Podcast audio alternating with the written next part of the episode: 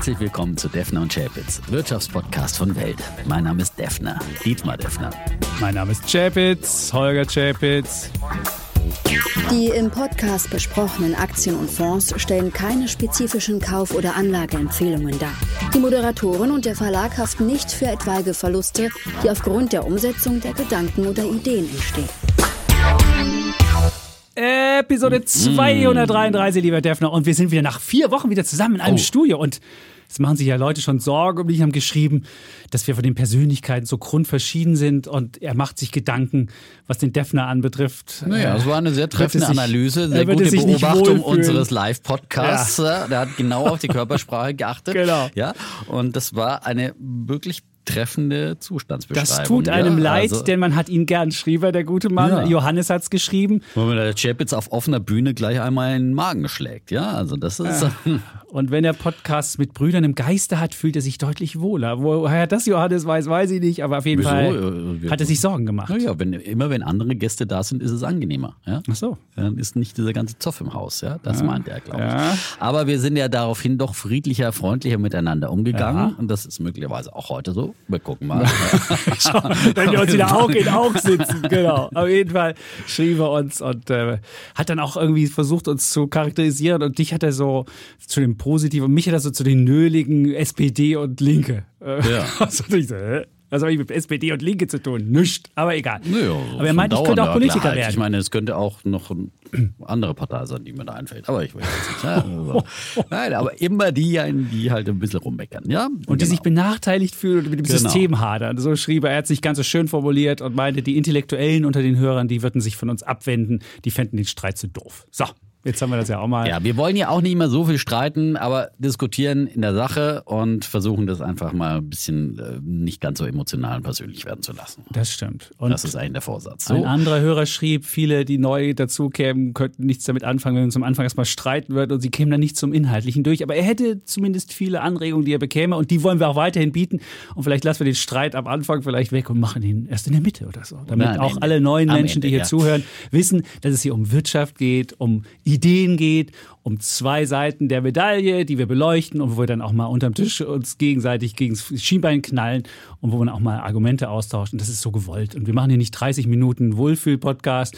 Wir besprechen jetzt hier sechs Aktien. Und Dietmar, was hast du heute mitgebracht für eine Aktie? Sondern wir sind halt ein bisschen anders. So. Aber wir haben was mitgebracht in der Tat, nämlich Ja. äh, tolle ja, Eintrittskarten für ein tolles Event von Welt, ja. Das werden wir im Laufe des Podcasts, diejenigen sollen ja auch belohnt werden, die dranbleiben, äh, ähm, werden wir diese Karten verlosen und Näheres dazu verraten, ja. Und jetzt die Teilnahme ja, irgendwo das auch nicht am Ende, dass man sagt, jetzt spule ich einfach vor, sondern muss halt einfach durchhören.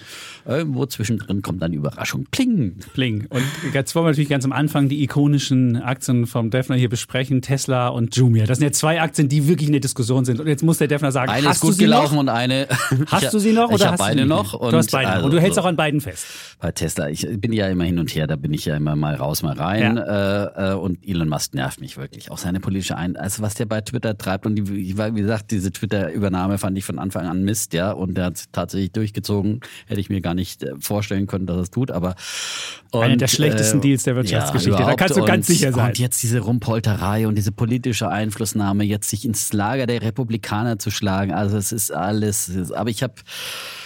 Aber ich finde Tesla nach wie vor ein gutes Unternehmen und äh, finde äh, Musk auch nach wie vor ein, einen guten Unternehmer, aber er, er driftet einfach immer mehr ab und ja, man muss das immer wieder in Frage stellen und ähm, ja, muss sich jeder selber, selber überlegen, ob er da noch, ob er da noch mit kann. Aber ich glaube einfach an das Potenzial von Tesla. Wenn jetzt die besten. Leute zu Twitter gehen und den Laden aufräumen müssen, die besten Vercoder, die besten Programmierer, die er da abzieht und dann sagt, da müsst ihr mal bei Twitter jetzt aufräumen und dann Tesla schlechter wird. Also ich, ich weiß nicht. Also ich, ich bin ja weiterhin bei Twitter und ich, ich hadere noch damit oder frage mich, ob Das ich ist 8 die viel Euro für den blauen Haken, oder? ob ich für 8 Euro für den blauen Haken bezahlen soll. Der Eckert meinte ja so, das muss doch die Firma zahlen. Äh, Vielleicht das kannst du ja von der nicht. Steuer absetzen. Ja, ich weiß nicht, kann man das? Das ist Aber die es erste ist Frage. natürlich eine Blödsinnsidee. also zu sagen, von denjenigen, die bei uns hier Follower ziehen, die Inhalte bringen, die, von denen Geld zu verlangen und Ja. nicht vom, vom Audience. Also das ist Finde ich äh, schwierig. Und das Zweite, was ich auch schwierig finde, was hat man ja jetzt auch gesehen, wenn jeder sich einen blauen Haken kaufen kann, dann kann es ganz viele Kopisten geben. Das haben ja ganz viele auch gemacht, haben sich Elon Musk genannt, blauer Haken dran und haben sie einfach umbenannt. Das könnte dann genauso passieren, dass Leute dann einfach, äh, ich habe ja sowieso bei Twitter schon viele so Kopisten gehabt, die dann versucht haben, meine Kredibilität auszunutzen, um irgendwelche Kryptogeschäfte zu machen. Und das könnten die dann auch mit blauem Haken machen, wenn man nicht genau hinguckt. Dann äh, und Elon Musk hat ja auch gesagt, ja, Impersonation, also irgendwie äh, Identitätsdiebstahl, das könne sich äh, schon vorstellen. Dann müsste man einfach nur dran schreiben, dass es ein Parodie-Ding ist, dann ginge das schon und so. Dann denke ich mir so, ah, ich bezahle dann was und jemand anderes kann dann mit meinem ah, irgendwie komisch. Und es gab ja auch einen riesen Aufschrei jetzt äh, Julia Jecke im Feuilleton der Süddeutschen stoppt Elon Musk, hat sie geschrieben und mal sehen. Ähm, was man da macht. Also ich bleibe bei Twitter, bin da auch noch ganz zufrieden. Aber ich glaube schon, dass das wirklich ein politisches Problem ist, dass sich äh, die Politik äh, Elon Musk jetzt einfach auch nochmal näher anschaut und regulieren da irgendwie. Aber da eigentlich vor allem bei, bei Twitter würde Was mal willst du da machen? eingreifen. Gib mir eine Idee. Keine Ahnung. Äh, Werbung. Moin, hier ist Henning Fein vom Phrasenmäher, dem Podcast zu Hause der Fußballstars. Ja, sag, ist doch kein Thema, aber dann erklär's mir und mach mich nicht zum Idioten. Wenn du Lust hast, die Spieler, Trainer, Manager und natürlich Legenden mal richtig kennenzulernen, dann hör den Phrasenmäher. O sole mio, stai accanto di me. Hier erfährst du, wie die Stars wirklich ticken, was sie beschäftigt und welche Anekdoten aus ihrer Karriere sie niemals vergessen. Haben sie mich auch gefragt. Ja, man, hast du schon mal was von Belastungssteuerung gehört? Ich sag, bevor du anfängst zu steuern, musst du erstmal belasten.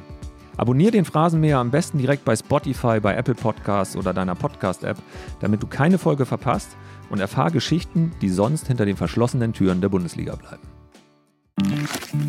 Werbung Ende.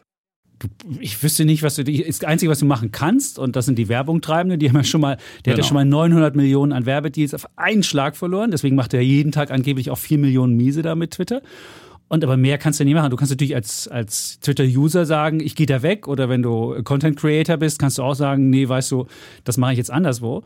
Aber ansonsten wüsste ich nicht, die Politik kann gucken, wer ist da jetzt bei dem Deal mit dabei, sind da irgendwelche Ausländer mit dabei, weiß ich nicht, Saudi-Arabien hat vielleicht irgendwie was mit Geld gegeben oder sonst wie. Und du kannst gucken irgendwie, aber ansonsten hast du wenig Handhabe, ihn da zu stoppen. Und äh, du hast den Public Square jetzt an, an, einen, an einen Milliardär, haben wir verkauft und äh, der hat dafür viel Geld bezahlt und kann da jetzt veranstalten, was er will.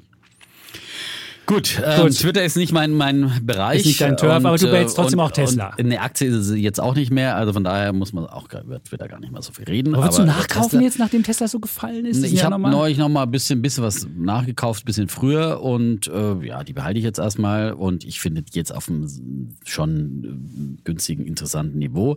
Ähm, und ähm, es gab neulich auch noch mal wieder eine interessante Analyse noch mal bei ähm, Seeking Alpha zum ähm, ähm, zu dem Robotergeschäft mit Optimus. Äh, ja, Mhm. also ich meine, da ist natürlich, es könnte wirklich auch, wenn das irgendwie funktioniert, äh, humanoide Roboter da an den Start zu bringen. Mega ja, Geschäft. ein riesen, Ja. riesen Geschäft werden. Also die haben dann natürlich einfach ganz grobe Schätzungen gemacht. Das ist also so nach dem Motto, die weltweite Arbeitskraft ist dann ja der Ersetzt. Total Genau. Addressable Ja. Market, ja. Und dann ist es natürlich ein Wahnsinnsmarkt, ja, wenn du das irgendwie so annähernd hinkriegst. Gab es auch eine da Goldman Sachs-Studie zu den humanoiden Roboter, was du da investieren könntest. 150 Milliarden sehen die als, als äh, Traceable Market erstmal bis 2025 und da waren auch kluge Unternehmen. Also Ja. das, Also das ist auf jeden Fall, ich würde mal sagen, und da Spannend. gibt es einfach viel, da ist bei Tesla schon noch, noch äh, viel äh, Fantasien in, in vielen Bereichen drin. Deswegen finde ich eigentlich, ist Tesla schon nach wie vor echt äh, eine, eine Zukunftsaktie. Zu Mhm. Jumia, da gab es wirklich einen ja, Desaster äh, an diesem gestrigen Montag. der ja. Balgenschlag. Ein Balgenschlag.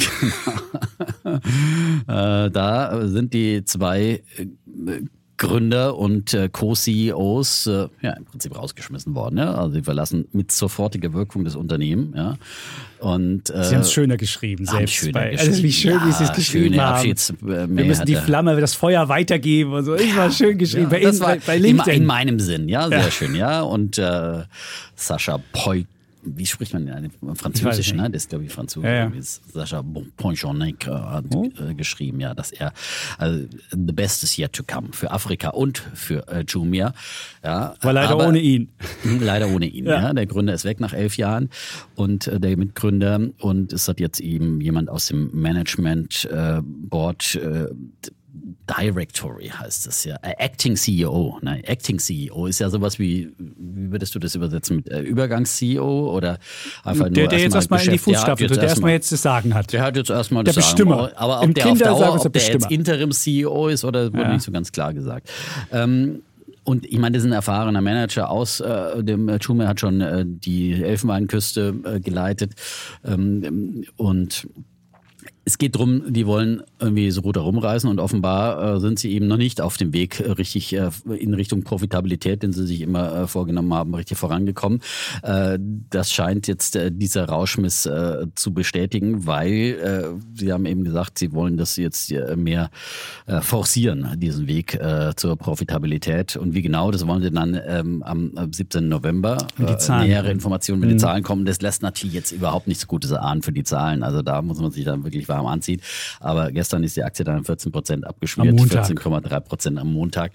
Ähm, möglicherweise ist da, aber es ist, man muss sagen, jetzt ist wirklich, das ist, zeigt jetzt einfach natürlich, was viele äh, ähm, Auguren schon immer befürchtet haben, dass bei äh, Jumia irgendwann das Geld ausgehen könnte, dass sie eigentlich also einfach unheimlich viel Geld verbrennen. Und äh, jetzt wird hier die Reißleine gezogen und man versucht nochmal irgendwie den Karren aus dem Dreck zu fahren. Und wir haben ja noch ein bisschen äh, Kohle auf der hohen Kante, wie viel genau, das wird man dann auch dann in den Zahlen erfahren, aber das wird langsam eng, ja. Und dann äh, wollen sie ja Richtung mehr Richtung äh, mehr Fokussierung auf äh, E-Commerce. Sie haben ja wirklich sehr, sehr große Portfolio gebaut und äh, eine, eine riesen App mit, mit quasi eine super App mit allem möglichen bis zum E-Doktor und so weiter, was man da alles äh, kaufen, buchen äh, kann. Ähm, dann mehr fokussieren wieder auf aufs Kerngeschäft des E-Commerce. Mal sehen, ob es funktionieren wird. Das ist wirklich jetzt sozusagen eine Wette entweder hopp oder top. Und ähm, ja, muss da jeder gucken. Aber sie haben natürlich, wie gesagt, nur noch Cash und, und die, die ist jetzt so abgeschmiert, die Aktie, dass sie wahrscheinlich so äh, nahe Cash-Niveau irgendwo notieren wird. Ähm, ich habe natürlich in meiner jugendlich naiven Art äh, nochmal ein bisschen ins fallende Messer gestern, gestern gegriffen, obwohl ich schon viele habe. Okay. Nach wie vor eine große Es Position. muss bei ja die zweitgrößte bleiben. Den muss man nachkaufen. Nein, die größte. Ist die wenn größte? schon- Wenn schon die größte. Die größte, okay. Nein, aber das ist, das kann man, das kann man nur abraten und ich habe wirklich damit so viele Fehler gemacht. Man kann einfach nur, das ist halt wieder diese klassischen Anlegerfehler. Verliebe dich nicht in eine Aktie, ja, das ist mir passiert, weil ich irgendwie immer gedacht habe, das ist doch irgendwie, das muss doch funktionieren auf so einem Riesenmarkt und da ein, ein Amazon für Afrika äh, zu bauen und äh, auf, auf einem wachsenden Markt mit junger Bevölkerung und so weiter und so fort. Aber gibt es natürlich auch viele Stolpersteine im Weg und äh, nicht immer ist der First Mover dann auch wirklich der erfolgreiche. Also es ist, äh, ja, es steht zu beweisen und ich hoffe mal, dass äh, der Ex-Chef dann recht hat, the best is yet to come. Wird die Zukunft zeigen. Aber ähm, ja, es gab Analystenkommentare, aber die waren eigentlich, die haben alles so behalten, wie es ist. Morgan Stanley weiter Underweight. Aber 5 Dollar ist das Preistage. Das liegt ja jetzt schon deutlich über dem Kurs, der aktuell ist. Und auch City sagt neutral und Stiefel oder Stifle, keine Ahnung, wie die ausgesprochen werden, sagen halten. Kursziel 9. Also da würdest du, ja, also ist schon relativ viel eingeweiht. Man hofft nur nicht, dass da irgendein, irgendwas, irgendwas anderes auftaucht, dass sie irgendwie, weiß ich nicht, was falsch gebucht haben oder irgend sowas. Und dass es einfach nur eine operative Schwäche ist und keine andere. Das ja, ich glaube einfach, dass, es- dass halt auch dieses Quartal wieder viel Cash verbrannt wurde und dass Ja. sie jetzt merken, okay, es reicht einfach nur noch ein paar äh, Quartale äh, und wenn wir so weitermachen wir müssen jetzt einfach mal wirklich äh, Hm. eine Wende ein, einläuten, möglicherweise war das bisherige Management dann einfach nicht willens oder in der Lage, das zu tun und jetzt äh, ähm, der CFO kommt ja auch in eine wichtige verantwortliche Position äh, nochmal mit, mit, dem ähm, Directing CEO. Ähm, und mal gucken, ob die das Ruder rumreißen können. Und Näheres, wie gesagt, am, am 17. November dann vielleicht. Ja, dann. Ich habe übrigens eine andere Aktie, habe ich wieder Ja. nachgekauft, die ich neulich mal verkauft hatte hier. Äh, Ja. Das war die BioNTech, ja. Nachdem der, der Scholz in China war, ja, China wieder Bayer sagt, ja. Die haben ja tatsächlich äh, immerhin jetzt äh, in, in China Die Expats. die Expats kriegen Oh. äh, BioNTech und ähm, Scholz setzt ja darauf, dass das nur der erste Schritt war und äh, dass sie dann den Kreis der Berechtigten ausweiten und äh, quasi auch möglicherweise das allgemein verfügbar machen. Das wäre natürlich schon es ein so ein Riesenmarkt für, für BioNTech ähm, und äh, China hat's nötig und insgesamt war natürlich diese China, ähm, ja, was ich ja schon immer wieder gehofft habe, dass das irgendwann mal kommt und zum Schluss ja nach dem Parteitag, man konnte es ja fast gar nicht mehr, mehr hoffen, aber jetzt mehren sich dann doch die Signale, dass äh, China von seiner Null-Covid-Politik abrücken könnte. es so? Im, Haben Sie nicht nochmal Ja. offiziell gesagt, dass Sie es nicht tun am Wochenende? Und haben Sie nicht noch offiziell gesagt, hat nicht Apple gewarnt, äh, in unserem Werk sind leider alle Leute nicht verfügbar, deswegen müssen wir iPhone 14, haben wir Lieferprobleme. Also wenn es wirklich so wäre, wäre Mhm. schön, aber die Börse hat auch irgendwas so reagiert, aber die offiziellen äh, Pläne ja, das ist immer noch ein bisschen anders. dieses, genau, das offizielle und das inoffizielle. da wäre ich mir nicht so, da wäre Ja. ich mir nicht so sicher. Aber wenn Also die sagst, Börse hat auf jeden Fall letzte Woche schon mal ziemlich, äh, ziemlich äh, die chinesische Börse und die China Tech, äh, China Tech Aktien haben da schon mal kräftig äh, jubiliert, dass das möglicherweise kommen könnte. Natürlich ist da auch sehr vieles verprügelt worden. Es wäre halt einfach gut für die, nicht nur für die chinesische Börse, sondern für die Weltwirtschaft, ja, wenn die zumindest da mal ein bisschen. Naja, aber vielleicht für die. Inflation wäre es vielleicht besser, wenn die noch ein bisschen äh, Lockdown haben und nicht gleich auch jetzt wieder aus allen Rohren feuern. Kommt Also drauf insofern, an, kommt drauf an. Also die Lieferketten würden dadurch entspannt. Das wäre ja auch ein Entspannungssignal für die Inflation. steigen. Mhm. Aber Öl und Gas würde natürlich wieder steigen. Also die Energiepreise wäre es nicht so gut. Das und stimmt. für Aluminium und für alle anderen Rohstoffe, welche auch Kupfer, was es da auch immer gibt, weiß man nicht. Ich werde da mit dem China nicht, bin nicht ganz so optimistisch. Ich habe die Aktien, die ich noch habe in China, die habe ich, da gucke ich, aber ich würde jetzt nichts mehr, ich habe da keinen Bock mehr mehr zu machen. Und ähm, ich Biontech habe ich noch und habe mich gefreut, dass sie auch mal wieder was gemacht haben. Die Zahlen waren ja auch besser als erwartet. Jetzt nicht geil, aber sie waren besser als erwartet und insofern war das okay. Und da muss man ja nochmal sagen, shame on me. Also das war wirklich bad timing. Letzte Woche mit Shop Apotheke, die ich hier als Bulle der Woche gekürt habe und äh, ja vorher auch schon selbst ein paar Stücke gekauft hatte. Und dann kam letzte Woche tatsächlich äh, wieder mal ein neuer Rückschlag in Sachen E-Rezept Deutschland, deine Digitalisierung. Ich wollte es zum Bär der Woche machen, aber ich habe noch einen anderen gefunden. Aber das ist wirklich ein Trauerspiel, wie langsam wir in Sachen Digitalisierung vorangehen. Noch nicht mal so ein simples E-Rezept können wir, können wir irgendwie einführen. Ähm, und das ist jetzt, äh, der Rückschlag war, dass äh, eine Pilotregion äh, der Kassenärztlichvereinigung Westfalen-Lippe, ja, äh, die hat das wieder ausgesetzt. Mitunter die einzige war es. Pilotprojekt, Es ja, die die waren die einzige. einzigen, die das so Ja. quasi flächendeckend. Im Prinzip ist es E-Rezept, kannst du es ja deutschlandweit irgendwie ähm, haben. Ich habe das auch noch nicht ausprobiert. Kann man und das ist sogar, sogar eingeführt worden vom Nein, wir, wir sind ja sowieso Privatpatienten. Und dann, das gilt ja nur für gesetzliche, fällt mir ein. Ne? Ja, ja. Aber, ja. ja, aber, aber äh, in dem Fall war es ja, ging es ja auch darum, dass man es wirklich auch flächendeckend bei den Arztpraxen und bei den Apotheken dann auch einführen kann. Und da gab es ja dann vom Datenschutzbeauftragten wieder, die wollten das dann mit der versicherten Karte einfach machen, dass man es einfach, einfach einlösen kann, ja, mit der versicherten Karte. Und da hat dann der Datenschutzbeauftragte im September ja schon hergekommen und gesagt, so geht das nicht, da muss man jetzt dann wieder eine, eine extra äh, App installieren, die man aber wiederum nicht einfach, da muss man dann sich wieder äh, extra dafür registrieren oder ich glaube eine andere Karte oder irgendwas. Äh, Hauptsache kompliziert, wo man sich auch nochmal extra äh, bei der Kasse dann vor Ort registrieren muss, ja, Mhm. Ja, oder an der Post, ja, bei der Post. Ich meine mittlerweile bei jedem Broker kannst du wirklich äh, deine Konten eröffnen mit einem Video-Ident-Verfahren. Warum geht das sowas nicht, ja? Das sind doch wirklich simple Sachen. Man muss doch die Dinge einfach simpel halten. Das ist doch das Wichtigste, was wir von den erfolgreichen Digitalkonzernen lernen, äh, dass man äh, bei, wenn man äh, solche Dinge ausrollen will, dass sie funktionieren, Aber das ist- einfach simpel halten. Simpel halten, das stimmt, aber äh, ich finde Datenschutz bei Gesundheit ist immer wichtig. Ich hätte auch keinen Bock, dass man irgendwelche Datenakten von dir miteinander verknüpfen kann, sagt, oh,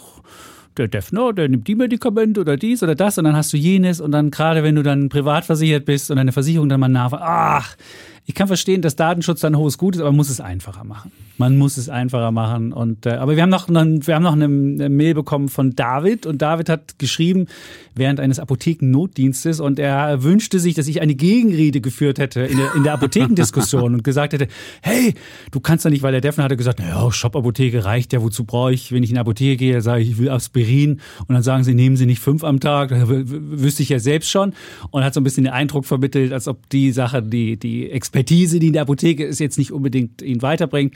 Und er hat dann natürlich nochmal gesagt, nee, nee, wir haben einen ganz großartigen Dienst und wir, wir sind sehr wichtig und haben wir während der Pandemie haben wir die Fahne hochgehalten und ich sitze jetzt hier wegen des, während des Notdienstes und überhaupt, jetzt kommt jemand, macht regulatorische Arbitrage, also sprich, versucht, die, die zu unterbieten, die Apotheken, der muss ja auch nicht so Leute vorhalten und muss keinen Notdienst machen und äh, das ginge nicht und man müsste doch was. Ja, und dann ist es mal die, die das gleiche Lied, was die Taxifahrer das gegen Uber gesungen Lied, haben genau. und viele andere, ja. Äh, die halt vorher Monopolstellungen hatten und früher, man muss halt einfach sagen, bei Apothekern, da rennt, äh, regnet es wirklich äh, Gold vom Himmel. Die brauchen ja bloß die Kelle raushalten und irgendwie. Es regnet also, Brei. Da regnet Brei. Brei, Brei regnet Brei. nicht Gold. Ja, ja, auf jeden Fall.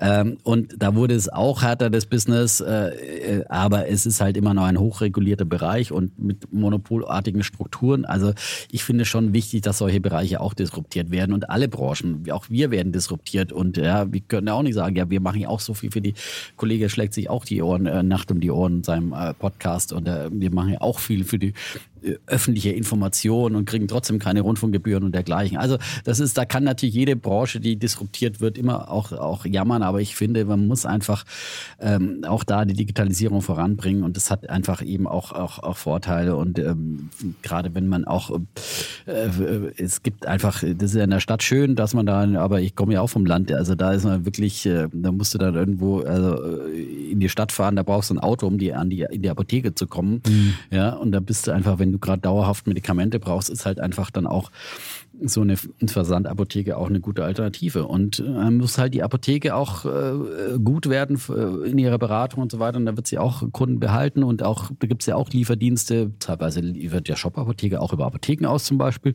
Genau. Ähm, und ähm, also das ist, äh, ich habe letztes Jahr auch in der Corona-Zeit übrigens nochmal, äh, oder äh, 2020, Potsdamer Platz waren wir da noch, ja, da hat der Apotheker dann schon seine zehn, äh, fünf vor sieben äh, seine Apotheke zugesperrt und ich musste echt klopfen, dass ich da überhaupt noch rein durfte und habe den mich bitterlich beschwert, ja. Also gesagt, Sie haben es ja offensichtlich nicht nötig, ja, hier noch. Trotzdem will der Kollege Deffer nicht die Arbeit des Apothekers Nein, oder der Apothekerin schlecht Weise will ich so, das nicht schlecht Meine machen. Mama hat ja auch in der Apotheke gearbeitet, deswegen Nein. meine David, ich müsste hier mal was dazu sagen. Ich sagte, ich mag Apotheken, aber warum sollen sie nicht auch disruptiert werden? Und natürlich darf man sie nicht ungerecht behandeln, dass man sagt, die Apotheke hat die Auflage und jemand anderes hat überhaupt keine Auflage. Natürlich muss man da irgendwie ein Level Playing Field schaffen, was was, äh, was äh, das Ganze überlebenswert hält. Aber ich glaube, so wie es jetzt gemacht ist, ist es jetzt noch handelbar ja. für die Apotheke. Und vom E-Rezept kann ja auch die Apotheke äh, profitieren. Genau. Ja, wenn man dann einfach auch schneller dann, also zumindest wenn man zu einer Videosprechstunde geht zum Beispiel und dann einfach, ist ja auch wieder, man kannte sich ja jetzt auch während Corona habe ich mich krank gemeldet bei meiner Ärztin, mhm. telefonisch, ja, das war jetzt erlaubt. Äh, und dann hat sie mir ein Rezept ausgestellt, da muss ich jetzt aber wieder hinlaufen und das Rezept, das Rezept dann in der abholen. Praxis abholen. Das hat Gott sei Dank meine Frau gemacht. Aber irgendwie alles unlogisch. Hättest du aber auch ne? faxen können. Ja, faxen, genau. Faxen. Aber man ich habe dummerweise letztes Jahr das Faxgerät auf Sondermüll gebracht. Ja. ja, genau. Ja, also das, also die, du kannst die, das E-Rezept übrigens auch ausdrucken, ja? Genau, Älteren das, ist das, alle, das ist so ein Gerät, wo man, wie so ein Kopierer und wo man dann macht es immer so. Nein, aber das Tollste ist, die Möglichkeit, das E-Rezept zu nutzen, ist es auszudrucken, ja?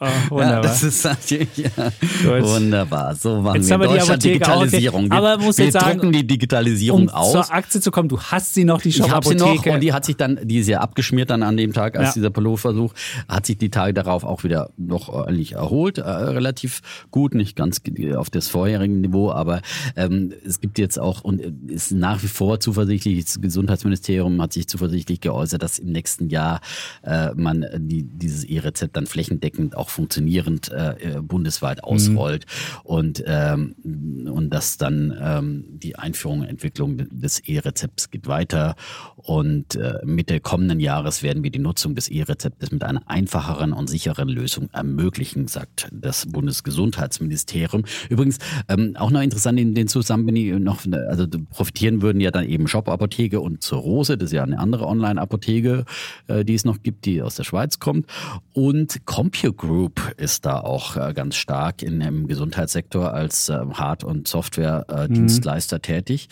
Und die wären ja dann offenbar auch dazu zuständig für die, für die Apotheken und für die, für die, für die äh, Ärzte Auch und so weiter, dass haben die. sie die, die versorgen Ja. mit der mit neuen Software und den entsprechenden, was auch immer ist dann an Hardware und Mhm. neuen Versicherten und neuen Karten oder was auch immer, was man dann sich da ausdenkt, dann so gibt. Also das wäre auch nochmal eine, eine Idee, die man sich mal anschauen kann. Ähm, Habe ich mir jetzt aber nicht näher angeschaut, aber in dem Zusammenhang bin ich dann auf diese Aktie gestoßen. Doch, es ist eine spannende Aktie. Die ist- hat auch richtig kräftig auf, auf die Mütze bekommen aber, und hatte auch Zahlen, die waren so. Aber CompuGroup ist ähm, auf jeden Fall mal was für die Watchlist. Da hast du recht. So ist es. So, dann haben wir natürlich letzte Woche ja ganz viel gesprochen über den, über den Sparplan, über den, das, das Nonplusultra des Sparplan. Soll man das wöchentlich machen? Soll man das monatlich machen? Und dann haben wir zum Beispiel Post bekommen von Stefan und Post bekommen von Florian. Und die haben beide auf ein Phänomen hingewiesen, was erklärt hat, warum der monatliche Sparplan dem wöchentlichen überlegen ist. Also, ich erkläre es mal ganz einfach. An der Börse ist ja so, die Kurse steigen ja meistens. So, deswegen ist der Defner ja auch in der besseren Position. Ich immer der schlechtere, wenn ich jetzt, also ich bin ja auch ein äh, Bist ja auch investiert. ich Bist bin ja auch investiert. dabei. Genau, ich bin ja mit dabei, weil das ja, äh, auf jeden Fall steigen die Kurse häufiger, als sie fallen. Also hat man an jedem einzelnen Börsentag einen positiven Erwartungswert an der Börse. So, statistisch gesehen. Und deswegen ist es immer besser, immer, immer, immer, immer, immer, wenn man Geld übrig hat, was man lange nicht braucht, es sofort anzulegen. So. Und natürlich, wenn man jetzt einen monatlichen Sparplan hat, hat man sofort die monatliche Summe investiert und das Ganze länger am Markt, als wenn man es jetzt aufteilt in vier Tranchen und wöchentlich macht. Und alleine aus diesem kleinen Effekt, dass man mehr Geld länger am Markt hat, hat man einfach die Outperformance. Und dieser Cost-Average-Effekt, auch da schrieb uns dann nochmal ähm, Florian, ja, da gäbe es einen Mythos und Gerd Kommer hätte den Mythos ja schon widerlegt und so weiter. Also wir haben ja auch nie gesagt, dass man, dass der Cost-Average-Effekt dafür dazu nutzt, dass man irgendwie günstiger an die Kurse kommt und dass man, wenn man es nur streckt, dass man dann billiger die Aktie hat, sondern wir haben immer gesagt, wenn man einen einzelnen großen Batzen hat und psychologisch nicht gleich den großen Batzen verlieren will, dann macht man es aus psychologischen Gründen, streut, also versucht man das halt zu strecken auf irgendwie drei Tranchen, vier Tranchen, fünf Tranchen, sechs Tranchen, versucht halt schrittweise reinzugehen, damit man nicht sofort alles anlegt und es kann ja passieren, dass es mal runtergeht und dann hat man halt das Problem, beispielsweise mein Patenkind 2007 hat das Patenkind ähm, leider ist getauft worden und dann habe ich ja die gesamte Summe angelegt und ich habe mal erlebt, wie es ist, wenn man das wenn man halt zu einem schlechten, der hat halt schlechtes Timing gehabt mit der mit der Taufe und dann ging es am Anfang mal runter. So und um das und dieses psychologische Gefühl ich habe das dann alles drin gelassen und mittlerweile ist auch längst wieder drüber und so weiter. Aber trotzdem, um das zu vermeiden, streckt man das. Aber wenn man es statistisch sieht, ist es immer besser, alles sofort anzulegen. Und deswegen ist es auch besser, den ähm, Sparplan monatlich zu machen als wöchentlich. Und deswegen brauchte ich jetzt gar nicht mehr weiter zu rechnen. Aber wir machen auch noch eine Geschichte in Welt am Sonntag, die kann man dann nochmal nachlesen, wo wir das nochmal genau irgendwie versuchen genau zu sagen, wie das ist. Und diese Volatilität, es kann natürlich mal sein, dass du irgendwie auf Wochenbasis mal günstigere Kurse hast und dann kann es mal sein, dass auch wöchentlich besser ist, aber auf ganz lange Frist ist der monatliche einfach wegen dieses positiven Erwartungswerts überlegen und ja, damit haben wir das geklärt. Wunderbar. Ja, dann ähm, Du wolltest dann die Verlosung machen, bevor wir die jetzt zu Bull Verlosung. und Ja, Bären da machen wir jetzt an Alter, dieser Stelle machen an dieser Stelle genau. Erklär wir haben mal, so gesagt, das ist eine. Überraschung, ja. Also so. Ja. Äh, muss ich erst noch aufrufen hier mal. So, Zumal ich dann nämlich zu meinem äh, Bären kommen kann, Dann direkt nach genau. der Verlosung, weil nämlich ein Team. Mensch da bei dieser Verlosung teilnimmt, der äh, Anhänger einer Theorie ist, die von mir einen Bären bekommt. Ja, ja. Du weißt jetzt schon, wer an der Verlosung Nein.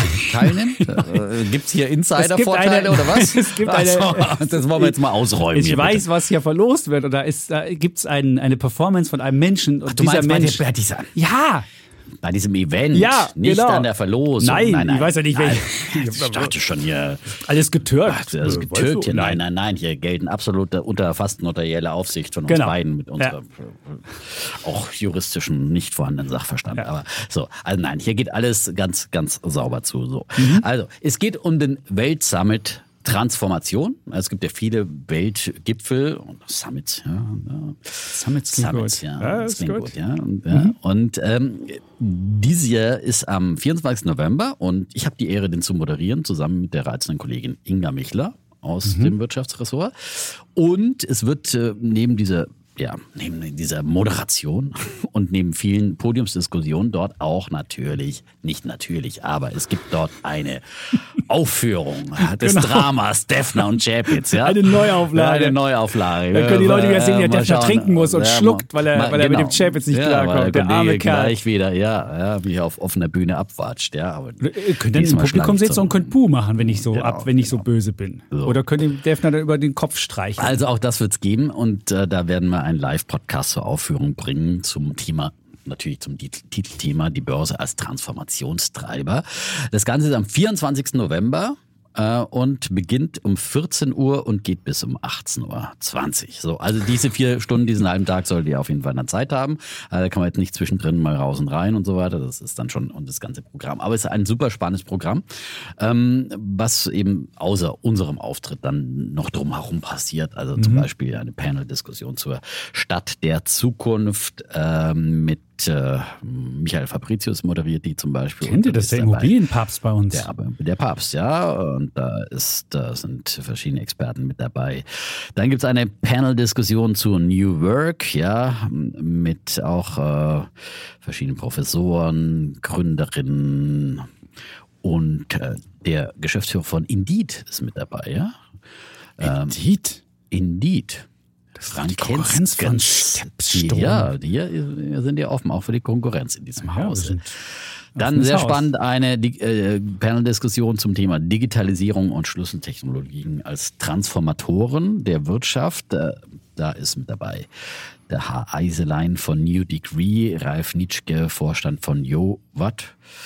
Professor Dowling, ja, Michael Dowling, Professor für Innovations- und Technologiemanagement von der Uni Regensburg. Ja. Und ja, viele, viele andere Experten, die mit dabei sind zu Zukunftsthemen. Und ich glaube, das ist äh, eben nicht nur für Aktionäre interessant, sondern eben auch für Leute, die eben weiterdenken und gucken. Laurin Meyer moderiert hier auch ein Ding, sehe Ja, ich gerade. Und das genau. ist der neue Kollege bei Alles auf Aktien. Also wenn man wissen will, Stimmt. weißt du, wer der Kollege aus dem Ruhr mit dem Ruhr-Slang ist, der kann sich das doch mal angucken. Nee. Für 17.45 Uhr. Digitalisierung und Schlüsseltechnologie. Generation Z ist auch mit dabei. Ja, ja, Also, genau. ja. Ja. Also, ein rundes Programm. Ein Gessel Und. Ein Ja, Gessel Bundes. Und der Anfang, ach, das musst du noch sagen, bevor ich, ich werde dann gleich zu meinem Bären kommen. Kannst du vielleicht noch sagen, Verlosung hier machen? Die Verlosung gehen jetzt soll? machen. So, ja? und jetzt an dieser Stelle, ja, hauen wir tatsächlich raus. Zehn mal zwei Tickets. Also ihr dürft eine Begleitung mitbringen an diejenigen, die als erstes, wir machen jetzt keine Aufgabe, die mit verbunden ist, sondern es geht einfach nur darum, eine schöne äh, Mail zu schreiben mit, wichtig ist jetzt die Betreffzeile, ja. Mhm. Transformationsgipfel, ja. Das, ist, das, Sollte kann man, das sollte man Ja, hinschreiben sollte- können. Ja, Transformation sollte man schreiben können, ja. Nicht Konfirmation, sondern Transformation. Transformation. Ja, Transformation, ja. Das in die Wie Betreffzeile. Transformation? Transformationsgipfel, ja. Gut. Und dann bitte nochmal schreiben, ich würde gerne mit dabei sein und freue mich, zwei Karten zu gewinnen. Und dann kriegen die ersten. Und dann bitte, bitte unbedingt äh, schreibt eine, was muss man dazu schreiben? Nee, die E-Mail-Adresse reicht eigentlich. Ne? Wir schicken- E-Mail-Adresse reicht. Die als dürfen wir dann weitergeben an die- an das würden wir dann an, Organisationsmanagement? genau, an das Eventmanagement weitergeben. ist es. Ne? Aber euren Namen dürft ihr schon reinschreiben, nicht irgendwie einen, einen Kryptonamen. Ja? Nee, also okay. mit eurem Namen und äh, genau und der Kontakt-E-Mail, die haben wir ja sowieso dann. Und die schreibt ihr an unsere bekannte Adresse an wirtschaftspodcast.welt.de. Die ersten zehn Einsender gewinnen jeweils zwei Karten für sich und eine Begleitperson. Im altehrwürdigen, natürlich wieder bei uns oben im Journalistenclub, eine ja, sehr spannende Lokalität, beziehungsweise im angrenzenden Saal. Im Saal, genau. Aber Im es gibt Saal eine der Kaffeepause, dann genau. gibt, kann man in den Journalistenclub, Genau. kann man sich das angucken und dann kann man vielleicht dem Deffen auch mal eine Frage stellen. Genau, eine Frage stellen und mal einen Blick über die Dächer aus dem 19. Stock des Axel. Springer Hochhauses werfen. Das ist auf jeden Fall ein, ein, tolle, ein tolles äh, ja, Geschenk, das wir einfach so Ja, raushauen. Ja, heute mal, weil wir so gut drauf sind. Man ja. ist über Matthias Döpfner, eine Etage über dem Springer. Über dem Chef, also ja. ihr seht, das ist alles dabei. Toll.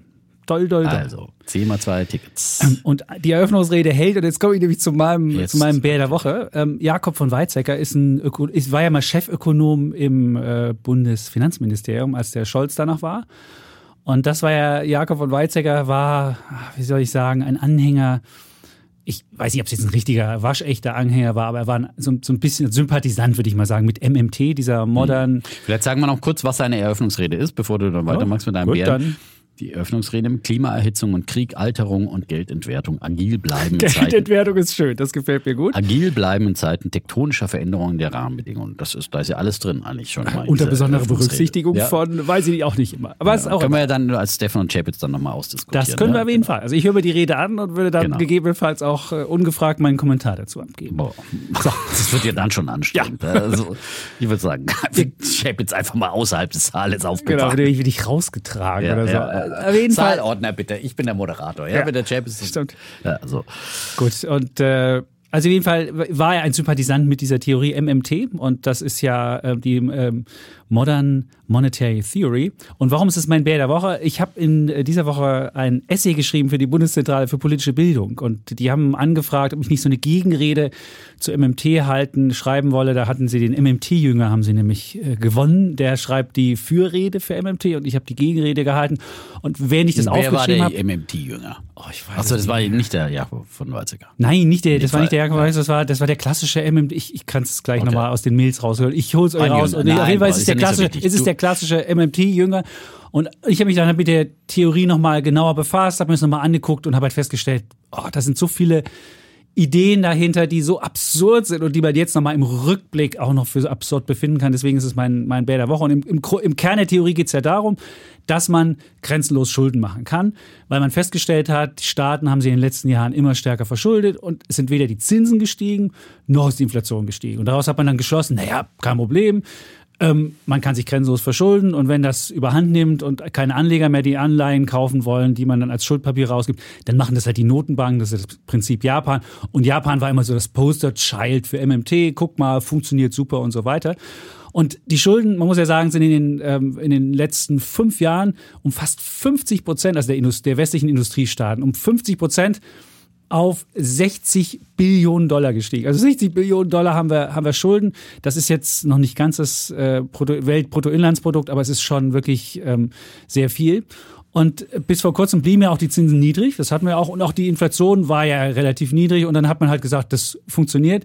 Aber in diesem Jahr ist es halt, hat es halt eine fette Gegenbewegung gegeben. Und ich habe mir nochmal angeguckt, wie waren das, als diese MMT-Theorie ihren Höhepunkt hatte. Das war so vor einem, zwei Jahren. Und da hatten wir beispielsweise im August vergangenen Jahres, waren sämtliche Bundesanleihen mit allen Laufzeiten von 0 bis 30 Jahren negativ. Sprich, der Finanzminister wurde fürs Schuldenmachen noch von Investoren bezahlt. Und die Zinsausgaben des Bundes im vergangenen Jahr waren 3,9 Milliarden Euro. 3,9 für, für die gesamte Bundesschuld. Man muss wissen, die Bundesschuld liegt ähm, äh, bei, bei weit über einer Billion. Da muss man noch Länder und, und Kommunen dazu bringen. Also für, für diese riesen Schuldensumme haben wir 3,9 Milliarden bezahlt. Das war der niedrigste Zinsdienst, den wir jeweils hatten seit den 70er Jahren. In den 70er Jahren hatten wir gerade mal Schulden von umgerechnet 150 Milliarden. Also ein Zehntel davon. Und da sieht man, in- in- in- also man sieht, wie absurd diese, dieses Missverhältnis ist. Und jetzt hat sich alles gedreht und jetzt sieht man auf einmal, in diesem Jahr dürfte wahrscheinlich die Zinslast nicht mehr 3,9 Milliarden sein, sondern 16 Milliarden, also viermal so hoch. Und 2023, also nächstes Jahr, werden sogar 29 Milliarden erweitert. Man sieht, wie schnell das nach oben geht. Und allein diese Prognose zeigt halt, dass es nicht Schulden ohne Sühne gibt, wie viele gesagt haben, also dass man da nichts äh, für zahlen muss, sondern es ist halt so, Klar muss der Staat seine Schulden nie zurückbezahlen, weil der Staat ja im besten Falle ewig lebt und immer wieder überwälzen kann. Aber wenn die Zinsen steigen, muss ich diese Zinsen halt bedienen. Und wenn ich beispielsweise mir angucke, was noch viel schlimmer ist, Deutschland ist noch relativ stabil. Wenn ich mir angucke, Italien, die müssen ja mittlerweile 4,5 Prozent für ihre, für ihre zehnjährigen Anleihen äh, bieten. Und wenn du da mal die Schuldenlast dir anguckst und du denkst, ein Zinseinstieg von einem Prozent in Italien, die haben 2,8 Billionen äh, Schulden, bringen den Haushalt mit 28 Milliarden belasten die den. Also wenn du nur ein Prozentpunkt die Schulden, also die, die, die Zinsen hochgehen. Naja, aber du musst ja jetzt 68, nicht gut, die haben natürlich nicht alles auf die einen Anleihen, Schlag. also die haben jetzt die Zeit der Niedrigzinsen überall, nicht nur in Deutschland, äh, genutzt, um langfristige Anleihen rauszugeben. Und die sind jetzt erstmal fest verzinst, wie wenn ich Aber die neuen- Hypotheken die ganzen neuen Anleihen, die Aber jetzt wenn du dann rollen musst und neue Anleihen rausgeben musst, Und du dann siehst hast du ja- sukzessive höhere Zinsen. Und du siehst ja Die- in Deutschland schon, wie es höher geht. 16 das ist klar, in diesen aber, aber das muss und man 29 im aber nächsten. Es ist nicht so, dass du auf einen aber Schlag man kann das es nicht hast. sagen, auf einen Schlag Ja, ist diese du in Italien, setzt du in Italien, Genau. das sind die Zinsen ja 4 Prozentpunkte hoch, dann hättest du ja dann 100, 100 Milliarden zusätzlich. Natürlich hast du langfristig das gemacht, das ist ja wie bei einem normalen Häuslerbauer. Aber wenn der dann irgendwann in die Refinanzierung kommt und beim Staat wird ja regelmäßig refinanziert, weil die ja immer Anleihen welche neu begeben und auslaufen und so weiter, da wird das halt so richtig teuer. Und jetzt kann man natürlich denken, naja, vielleicht ist es ja so, dass dass es jetzt ein Ausnahmezustand ist und wir einfach wieder Nullzinsen machen oder Negativzinsen machen. Und da muss man sagen, wenn man jetzt im Nachhinein nochmal schaut, Negativzinsen sollte ja eigentlich dazu führen, dass es, dass die Ökonomie mega gecharged wird, dass wir wachsen und sonst wie. Und diese Minuszinsen haben überhaupt kein Wirtschaftswachstum hat es wirklich nicht gebracht. Das Einzige, was es gebracht hat, wahnsinnige Spekulationsblasen und das Geld ist halt überall reingeflossen. Und ähm, da habe ich auch ein wunderbares Buch dazu gelesen, wer, wer sich mal über, über Zinsen informieren will und gucken will, was, was, äh, was, was der Zins, welche wichtige Wirkung der Zins hat. Edward Chancellor, The Price of Time heißt das Buch. Und es ist ja auch so, der, der Zins ist sowas wie der, wie der, wie der Preis für die Zeit. Und, und Zeit ist immer was, immer was wert. Und der Volksmund weiß ja auch, Zeit ist Geld. Und genau das ist es. Zeit ist die wertvollste Ressource unseres, unseres endlichen Lebens. Und wenn du den Zins wegnimmst, ist es eines der wichtigsten Signale in so einer, würde ich sagen, marktbasierten Volkswirtschaft. Der sagt halt, da geht das Geld besser hin, da geht's nicht hin und so weiter. Und wenn du den Zins wegnimmst, dann fließt das Geld überall irgendwie hin und am Ende hast du halt, hast du Spekulationsblasen, hast irgendwie, ein, ein, das, bringst halt das System an den Rand, das System bricht zusammen und am Ende muss dann irgendwie vielleicht der Staat auch noch eingreifen. Und da hat man halt festgestellt, ohne Zins geht's halt wirklich nicht. Und man sieht jetzt auch, wie es in Japan ist, äh, da funktioniert es ja mittlerweile auch nicht mehr. Die Notenbank macht, kauft zwar immer noch weiter Anleihen, aber mittlerweile bricht da ja die Währung weg, weil einfach auch das Vertrauen irgendwann in eine Notenbank fällt. Also wenn man immer wieder Anleihen kauft, wenn man immer wieder Geld druckt, dann sagen immer die Investoren, nee, habe ich keinen Bock mehr drauf. Das sieht man in Japan, wie gesagt, die, die, die Währung ist auf den niedrigsten Stand seit Jahrzehnten gefallen. Und auch dieses Argument, Notenbanken können im Zweifelsfalle das Geld bereitstellen, wie es die MMT-Jünger ja sagen, funktioniert auch nicht. Und deswegen ist MMT, diese Theorie, ist mein Bär der Woche, weil sie halt gezeigt hat, dass sie überhaupt nicht funktioniert. Und Negativzinsen, ich weiß nicht mehr, das ist fast so absurd wie meinen Kindern, wenn die über die Mauer gehen und sagen, hier stand mal die Mauer, da durfte man nicht nach Westen gehen. Die finden das auch völlig, diese Vorstellung absurd. Und ich glaube, diese Minuszinsen, auch das wird man irgendwann, wird man denken so, hä, was haben wir da denn für einen Schwachsinn gemacht? Und ich glaube, das ist, ähm, also wir leben in den spannendsten Zeiten, muss man gestehen. Also solche, solche Experimente und solche Sachen. Also wir dachten immer, die Dotcom-Bubble 2000 wäre schon spannend, aber wir haben wirklich, wir hatten dann die, die Finanzkrise, wir hatten die Pandemie, wir hatten so viele Unterschiede, dann hatten wir die Everything-Bubble. Also wir haben so spannende Zeiten, insofern ist es spannend, deswegen soll ihr auch den Podcast hier hören, weil er immer wieder spannende Ideen hört und so weiter. Aber diese Minuszins auch gehört zum Kapitel spannend mit dazu und ähm, aber absurd und deswegen hm, Bär der Woche MMT. Sogar negativen Ölpreis. Ja, Hatten wir auch schon. Wie absurd das ist, das? Äh, das ist noch krasser eigentlich, ja. ja. Und ja, aber könnte man auch lange wieder darüber diskutieren, haben wir auch schon oft gemacht ja. an dieser Stelle, aber MMT bin ich definitiv überhaupt kein Anhänger. Ja, also günstige Zinsen, das hat schon die Konjunktur gestützt, weil wir sehen ja jetzt das Gegenteil, was passiert, dass jetzt eben der Bauboom zusammenbricht, weil die Zinsen einfach nicht mehr finanzierbar sind und weil parallel dazu natürlich die Preise steigen und alle, die die Phasen der günstigen Zinsen für eine Immobilienfinanzierung genutzt haben oder für eine Umschuldung, äh, die, die jubeln. Es gibt so viele Kollegen bei uns, die sagen, wow, äh, ich habe nochmal umgeschuldet und jetzt bin ich bald schuldenfrei und ich habe wirklich, ähm, ja, jeder, der es äh, machen konnte, ist, ist, äh, ist natürlich, äh, ähm, hat äh, davon profitiert und davon letztendlich auch äh, die Konjunktur profitiert. Ne? Von, also es ist nicht so, dass das keine Konjunktureffekte hat. Also gerade im, im Hypothekenmarkt, was, was äh, richtig positiv, was die Banken, das Bankensystem hat es ja ruiniert und die Banken konnten nicht so viele, nicht so viele Kredite ausgeben. Da musste man irgendwann die Banken noch dafür finanzieren, dass sie Kredite ausgeben. Jeden Kredit, den du ausgibst, kriegst du von der Notenbank noch was geschenkt. Das ist, du musst, wenn du einmal mit so einem absurden System anfängst, dann hast du irgendwann irgendwann äh, musst du halt überall eingreifen. Und das, äh, diese Minuszinsen, ich glaube, dieses Kapitel Minuszins wird für die nächsten, gut, es ja, wird gut, wahrscheinlich irgendwann wiederkommen, ist, ist, aber ja, das wird es nicht wieder. So schnell das System ist natürlich, das, das trifft aber immer zu, wenn der Staat halt oder wer auch immer, eine Notenbank, äh, ein Akteur, ein quasi äh, eingreift, äh, dann äh, tun sich immer wieder irgendwo andere äh, Verschiebungen auf und äh, wo man wieder dann wieder eingreifen ja. muss. Und da komme ich dann zu meinem Bären, ja.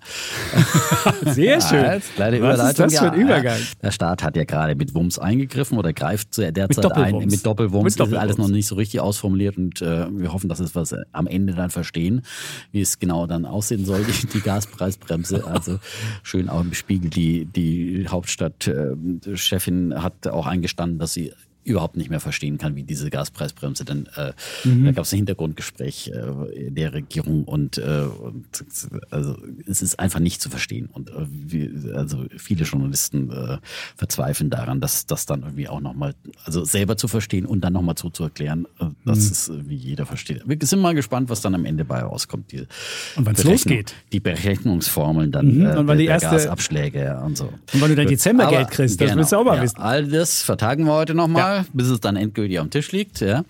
Und äh, nun, aber kostet viel Geld und der Staat verschuldet sich weiter. Jetzt haben wir gelernt, Schulden ohne Sühne. Jetzt, Gibt's äh, nicht? Ja, kommen die Wirtschaftsweisen morgen mit ihrem Gutachten und die Süddeutsche Zeitung hat äh, zitiert daraus heute schon äh, und sagt, äh, die Wirtschaftsweisen, die raten der Bundesregierung jetzt also äh, im Kampf äh, äh, zur Finanzierung dieser teuren Maßnahmen, im Kampf gegen die Energiekrise zu höheren Steuern. Da eine Idee ist, der Spitzensteuersatz soll angehoben werden. Oder alternativ ein Energiesoli für Besserverdienende verlangt werden. Das berichtet eben die Süddeutsche Zeitung. Und äh, die Ökonomen und Ökonominnen sollen äh, eben ähm, wollen so die Regierungspakete gegen Inflation, die vor allem Menschen mit wenig Geld treffe, sozialer und bezahlbarer machen. Die vorgeschlagenen Maßnahmen würden die Zielgenauigkeit des Gesamtpaketes erhöhen und signalisieren, dass die Energiekrise solidarisch bewältigt werden muss. Und sie wollen zum Beispiel auch die Steuerpläne von Finanzminister Lindner zur kalten Progression, die eigentlich ja auch Teil des, äh, die, die lehnen sie auch ab. Also die wollen sie auch nicht umsetzen. So. Kalte Progression ist ja, dass wir, dass im Prinzip die Steuersätze mit der Inflationsrate steigen, sodass jemand, der dann vielleicht tatsächlich einen äh, Inflationsausgleich von seinem Arbeitgeber bekommt oder einen annähernden. Wir jetzt nicht. Äh, Wir jetzt nicht, ja, auch schon mal, ähm, ähm, dann wenigstens nicht äh, dadurch nochmal in eine höhere Steuerklasse rutscht und äh, vielleicht am Ende doch wieder weniger netto hat als, als, äh, als sonst so. Aber es trifft ja natürlich, es werden ja auch diejenigen, die nicht mehr verdienen, dann entlastet, wenn die Steuergrenzen verschoben werden. Also wenigstens werden sie davon entlastet, auch wenn sie nicht mehr verdienen. Das ist ja auf jeden Fall eine Entlastung und ist ja nur gerecht, weil der Staat soll sie eigentlich nicht bereichern an einer höheren Inflation. Ja, ähm, das ist ja er verdient ja sonst äh, un ungerechterweise dann daran und es ist ja nur nur fair, wenn finde ich diese diese Steuergrenzen mit der Inflation nach oben schieben. Aber auch das wollen nicht die die Wirtschaftsweisen. Und da muss ich sagen, also ich finde, das ist so äh, ja äh, natürlich ähm, geht es darum, dass man diese äh, Energiepakete sollten irgendwie sozial fair gestaltet werden und jetzt hat man da viel mit der Gießkanne ausgeschüttet, aber ich finde, dann muss man äh, an den Paketen ansetzen und das wird ja auch teilweise getan, dass dann eben besser verdienende versteuern. äh, müssen diese Zahlungen, diese Zuschläge, Gasabschlagszahlungen und so weiter und äh, dann versteuern. Als Geld wäre der Vorteil. Genau, Das ist wie ein Geld wäre der Dienstwagen und Vorteil. sonst was. genau. Also das musst es versteuern. Genau. Aber nur und wenn du ein bestimmtes Einkommen hast. Und das genau, ist ja auch okay. ich glaube, so aktuell ist ja angedacht so ab irgendwie 72.000 Euro oder sowas. Ne? Ähm, ähm, das finde ich, das finde ich fair, dass man da ansetzt und, und, und das aber nicht wieder dann alle zur Kasse bittet und nicht wieder äh, so querbeet dann. Und vor allem, ich meine, das Schlimmste ist wirklich eine Energiesohle einzuführen. Wir haben ja gesehen, äh, äh, ja, da wird dann wieder gesagt, ja, wir machen jetzt einen Energiesoli für die Ja. nächsten drei Jahre, damit finanzieren wir jetzt in den Zeiten. Und diesen Soli wirst du nie wieder los. Wir haben es ja gesehen mit dem Soli zur deutschen Einheit, ja. Der wurde jetzt, der, den gibt's ja immer noch für Besserverdienende. Er ist ja noch, er ist ja noch Ja. nicht komplett abgeschafft Nein. worden, ja, also für weite Teile schon, aber für Besserverdienende. Und darunter leidet ja zum Beispiel auch der Mittelstand, ja. Also das trifft ja auch mittelständische Mhm. Betriebe. So, und dann verlangst du jetzt wieder ein Energiesoli von möglicherweise einem mittelständischen Unternehmen auch, das dann auch infolge der Krise vielleicht jetzt nicht keine Energiezuschüsse kriegt, aber wieder stärker besteuert wird, ja. Also das ist wirklich ein Holzweg, dann wieder wieder so nochmal quasi mit der Gießkanne auch wieder äh, einzusammeln oder wie nennt man das gegen, äh, gegen Gegenentwurf zur Gießkanne? Ähm, also Staubsauger. Wie man, äh, Staubsauger, genau, Rasenmäher. Äh, mit dem Rasenmäher quasi überall wieder abzuschneiden und, und, und wieder auf, und dieser Energiesoli wird nie wieder verschwinden, wie die Sektsteuer seit dem Ersten Weltkrieg, ne? Oder unter Das war, als, als Wilhelm, ne? als Wilhelm II. Wilhelm. die Zukunft Deutschlands auf den Weltmeeren sah, da muss, das musste auch finanziert Das musste mit der werden. Das Sektsteuer. musste finanziert genau, werden. Das sind die alten Geschichten. Der Ja. Staat nimmt einfach keine Steuern zurück. Und wie gesagt, oder höhere Steuersätze. Das ist auch genauso wenig, ähm, finde ich, dann, dann gerecht, dass man dann wieder sagt, okay, jetzt wird halt hier wieder, wieder Spitzensteuersatz angehoben oder was auch immer. Ähm, auch nicht, nicht zielführend, sondern da ansetzen, wo man eben, wenn man das äh, Geld wieder reinholen will und im Prinzip verdient der, der Staat ja sowieso auch schon an der, an der höheren Inflation. Und ähm, also ich finde, das ist, sind keine klugen Ideen. Entsprechend hat sich übrigens der IFO-Chef bei uns heute auch schon im Weltinterview geäußert. Ich habe auch Ausschnitte daraus. Hat er gleich gesagt? Äh, oder ist bei Weltfernsehen. Nee, der hat auch gesagt, das ist, ist, ist einfach äh, kalte Bevor das Progression. Gutachten da ist, ist es zerpflückt. Ja gut, ja, wir haben ihn angefragt zum Interview Das ist und dann gut, äh, das hat ist auch wunderbar. gerne seine Meinung oder so gesagt. Also ist- ähm, ähm, da hätte man sich, wir sind natürlich gespannt, wie dann das Gutachten im Einzelnen aussieht. An diesem Mittwoch äh, Mhm. werden wir es bekommen. Wir werden auch äh, bei Weltfernsehen darüber natürlich berichten, sicherlich auch live übertragen. Am Vormittag, wenn, wenn die Wirtschaftsweisen sind ja, ja. Sind jetzt wieder Und fünf. Weißinnen, sagt Sind man. jetzt äh, sagt Weisinnen. man, wie bist die? Ich weiß nicht, wie die- wie die weibliche Form ist. Weiße. Ja. Nee, Ah. einfach nur die Weiße. Und ist ja lustigerweise, Veronika Grimm ist ja auch dabei, die Mhm. quasi Energiepaket äh, Päpstin, Frau Malmenier die, äh, ist auch dabei, das ist ja die Frau Aufstiegsökonomin. Gaspreisbremse, ja. Nee, Gaspreis ist nicht, das ist, das ist Nein, eine andere. Veronika Grimm war doch Ach, die Gaspreisbremse, das ist stimmt, das ist die- stimmt, das ist die also, Ja, Gaspreis, die Frau genau. Veronika Grimm, Ja. Universität Erlangen, ja, ja. Ja, die ist die wichtig. Also von daher hätte sie das ja eigentlich schon mal in ihr ähm, Paket damit einbauen können. Mhm. Und ähm, ja, Auf jeden Fall ist es dein Bär schon Das ist auf jeden diese, Fall mal die, die Ideen. Also das, Genau. das Gutachten ist ja meist viel, viel breiter, da gibt es ja ganz viele Ideen drin. Aber diese Ideen, die haben auch zum Beispiel die AKWs sollen länger laufen. Das war auch eine Idee in diesem, in diesem Ding drin. Das kann ja durchaus auch sinnvoll sein. das Gut. kommt ja von Frau Grimm, das hat sie ja schon äh, Genau. in ihrem Lehrstuhl da auch Hat schon auch schon- ausgerechnet ja, schon und schon häufig dann auch Wie viel das, an. Da wie viel das bewegt dabei, Einsparung ist, genau. weiß ja keiner, weil die Preise so stark fluktuieren. Genau. Da kann keiner sagen, was es jetzt billiger oder teurer macht und wie die wie diese Merit-Order-Kurve verläuft, weiß man Aber nicht. ich würde mal sagen, der Kas ist auch gegessen. Also ich meine, da macht ja noch nicht mal mehr die FDP anstalten, das Thema jetzt nochmal aufs Plateau zu heben, um des Ampelfriedens willen. Ja. Du meinst, der April ist der April und dann, dann ist Schluss. Kann natürlich, denke mal. Okay. Aber wer weiß, wir gucken, Aber wer gucken weiß, wie der Winter durch ist. wenn der Winter jetzt ganz, Winter ganz hart wird und äh, wir Blackouts Ja. haben oder was auch immer, Dann könnte ich mir vorstellen, das wird dann wird es ändern. wahrscheinlich nochmal. Aber ansonsten, wenn es Gut, was ich vielleicht noch in meinem anführen will, von meiner MMT-Theorie könnte man ja glauben, weil ich sage, man kann nicht unbegrenzt Schulden machen, dass wir lieber Steuern erhöhen sollen. Nein, das möchte ich mit meiner auch, ich sage, ich habe nicht mal angeguckt, wie hoch sind die Steuereinnahmen. Und man kann mit diesen Steuereinnahmen, kann man durchaus durchkommen. Wir haben jetzt in, in, in diesem Jahr wird erwartet über 900 Milliarden und schon 2025 könnten die Steuereinnahmen weit über eine Billion sein. Und das wäre doppelt so hoch wie 2005, äh, wie 2000, ich guck mal die Zahl an, nee, wie 2011. Innerhalb von, von 15 Jahren haben sich mehr als verdoppelt die Steuereinnahmen. Und ich denke mir, und die Wirtschaftsleistung hat sich nicht so stark ver, ver, erhöht. Also es sind tendenziell mehr Steuern eingenommen worden, als es eigentlich die Wirtschaftsleistung äh, nötig gemacht hat. Da würde ich sagen, mit diesen Steuereinnahmen sollte ein Staat auch auskommen können, auch wenn es mehr, auch wenn es mehr an, an, an Ausgaben gibt für, weiß ich nicht, erneuerbare Energien oder was auch immer. Aber ich finde, Genau. dass der Staat immer wieder hergeht und noch mehr Steuern, noch mehr Steuern, noch mehr Steuern, noch mehr Steuern, das ist ähm, Das hat der Fuß auch bei uns im Interview gesagt. Muss einfach, man muss einfach mal an die Ausgaben ran. Da Ganz wird genau. überhaupt nie drüber gesprochen. Da es wird nie drüber immer nur gesprochen. noch mal die sozialen Wohltaten erhöht und da noch mehr und, und So überall und äh, diese ganze Bürokratie, die entsteht, die sich selbst ernährt und äh, es ist, es, es ist einfach da man muss einfach nur immer diese Schwarzbücher des Steuerzahlerbundes reingucken, wo, wo im Einzelnen dann äh, Geld verschwendet wird. Und da würde man sich einfach wünschen, dass da einfach wirklich mal großflächig dann auch, keine Ahnung, bei uns im Unternehmen, da gehen wieder die äh, Consultants durch und drehen jeden Stein um. Und wieso passiert das nicht beim Staat? Das müssen ja auch nicht wieder teure Berater sein, aber es muss einfach da. Doch, teure Berater haben die auch, aber die Ja, geben haben die keine, auch, aber, die äh, geben, keine Empfehlungen, es Ja, wird nicht aber günstig. es ist, es ist, es ist un Ja. unerklärlich, dass man einfach nicht und äh, so viel äh, unnütze Subventionen und so weiter, die immer noch äh, vorhanden sind und, äh, Und Fehlanreize und was auch immer. Fehlanreize, Dienstwagen. Also ich meine, jetzt kann man jetzt Gut. wieder jedes einzelne wollen wir jetzt hier nicht nicht. diskutieren.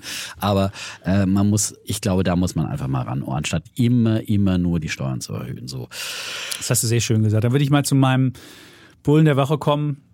Ist ein Anlagethema mal heute. Und zwar habe ich nämlich in meinem Depot mal nachgeguckt. Da gibt es auch Sachen, die jetzt in letzter Zeit gestiegen sind.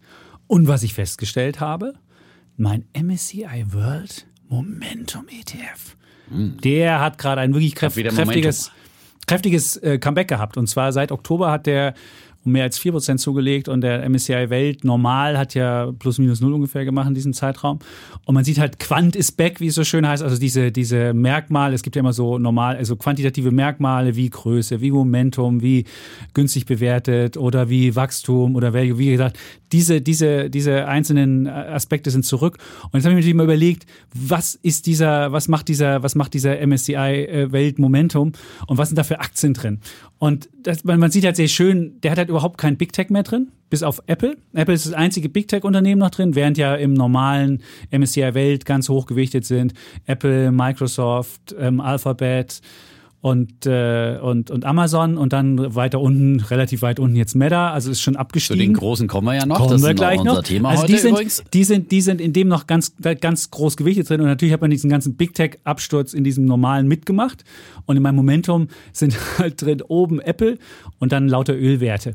Man muss natürlich jetzt Ölwerte mögen oder man muss halt, man muss halt da agnostisch rangehen. Man darf nicht sagen, oh, Ölwerte, damit will ich nichts zu tun haben, wobei man ja sagen muss, wenn ich Ölwerte habe, kann ich bei den Ölwerten im Zweifel auch äh, was verändern, weil ich ja Anteile habe, aber dieses hatten wir auch schon.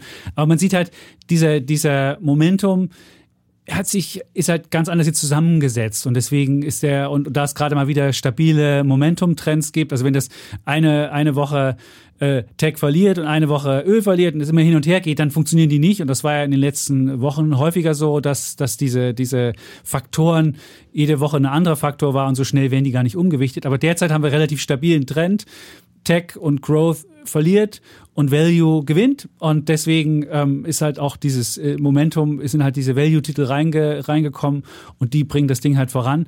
Und deswegen finde ich so ein, so ein, so ein ich würde es nicht als Basisinvestment machen, aber ich finde es so als ähm, ein Bestandteil drin, kann das ganz sinnvoll sein. Welche dieses Jahr auch gut gelaufen ist, ist äh, der äh, Minimum Volatility. Der ist dieses Jahr auch viel besser gelaufen als der Rest. Der ist nicht nur minus zwei jetzt. Ähm, der Momentum hat jetzt aufgeholt in letzter Zeit, ist jetzt wieder ein bisschen, äh, hat minus 8 in diesem Jahr. Der normale MSCI World hat minus 9. Und der Size Factor, das ist, wenn es um Größe geht, Größe läuft derzeit nicht so. Deswegen hat er minus 13. Also sieht man auch, Big Tech ist ja auch Größe und deswegen ist das der, der Verlierer.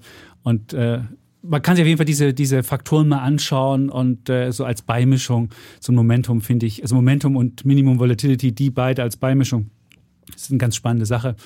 Und deswegen ist, jetzt habe ich Volatility nicht, aber ich habe Momentum, deswegen ist Momentum mein Bulle der Woche. Und äh, man kann immer sehr schön auch da Markttrends erkennen. Und ich liebe es ja, wenn mein Portfolio mit mir redet. Und das redet mit mir. Ach, schön. Ja, meins redet auch mit mir. Manchmal schreit, schreit es mich an. Schreit dich an. Oh Gott. Hilfe! Kauf mich nach! Techno, der Techno Kauf mich schreit, nach! genau. I'm falling, free Ja. falling. Ah, ist, äh, Ah, Free Ah, ja. Falling. Ja, das ist wunderbar für die Eltern ja, das ist, ähm, Tom Petty.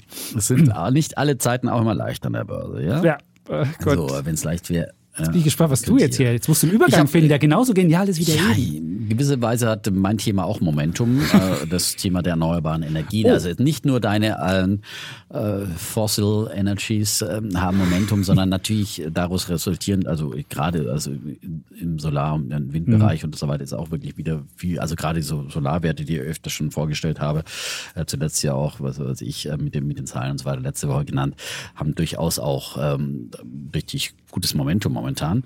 Und aus diesem Bereich äh, kommt auch heute wieder kommen ein paar Ideen, denn wir haben ja die Weltklimakonferenz. Sonntag hat sie begonnen. 200 äh, Staaten äh, diskutieren jetzt, äh, wie man die ähm, Erderwärmung irgendwie bremsen könnte und möglicherweise noch das äh, Paris-Ziel und so weiter erreichen könnte.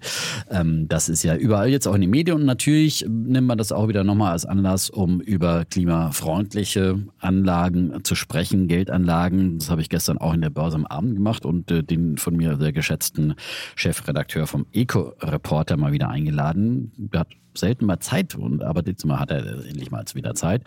Ähm, Jörg Weber, ja, ecoreporter.de, da kann man auch kostenlos viel, viel Nachrichten und so weiter lesen. Wir haben auch einen kostenpflichtigen Teil, aber durchaus auch ähm, vieles aus dem Bereich eben von ähm, Ökoaktien und Ökogeldanlagen dort äh, nachzulesen. Und ähm, so, mit ihm habe ich ja eben nochmal grundsätzlich gesprochen und natürlich haben wir auch darüber gesprochen, dass man ja grundsätzlich aufpassen soll bei diesen ganzen grünen Finanzprodukten, weil das ja ein Riesengeschäft ist und da vieles auch äh, viel Greenwashing betrieben wird und viel einfach äh, reingepackt wird, was eben nicht wirklich klimafreundlich ist, äh, sondern dass man da auch ganz genau hinschauen muss und sowohl bei Produkten oder auch bei einzelnen Aktien und das auch wieder mit seinen eigenen äh, Gewissens- und moralischen Vorstellungen dann dann letztendlich auch abgleichen muss. So, er hat mir aber ein paar paar ähm, Ideen mitgebracht, ja, ähm, wie man das Thema investieren kann und äh, zum Beispiel aus dem ETF-Bereich. Er hat gesagt, die haben sich äh, über 100 nachhaltige ETFs angeschaut und einer, der ihnen äh, gut gefallen hat, und das war jetzt eben kein, äh, den, was, was wir hier schon oft vorgestellt besprochen haben, Global Clean Energy dergleichen, also kein reinrassiger erneuerbarer Energien-ETF, sondern einfach einer, der eben querbeet in alle Branchen investiert.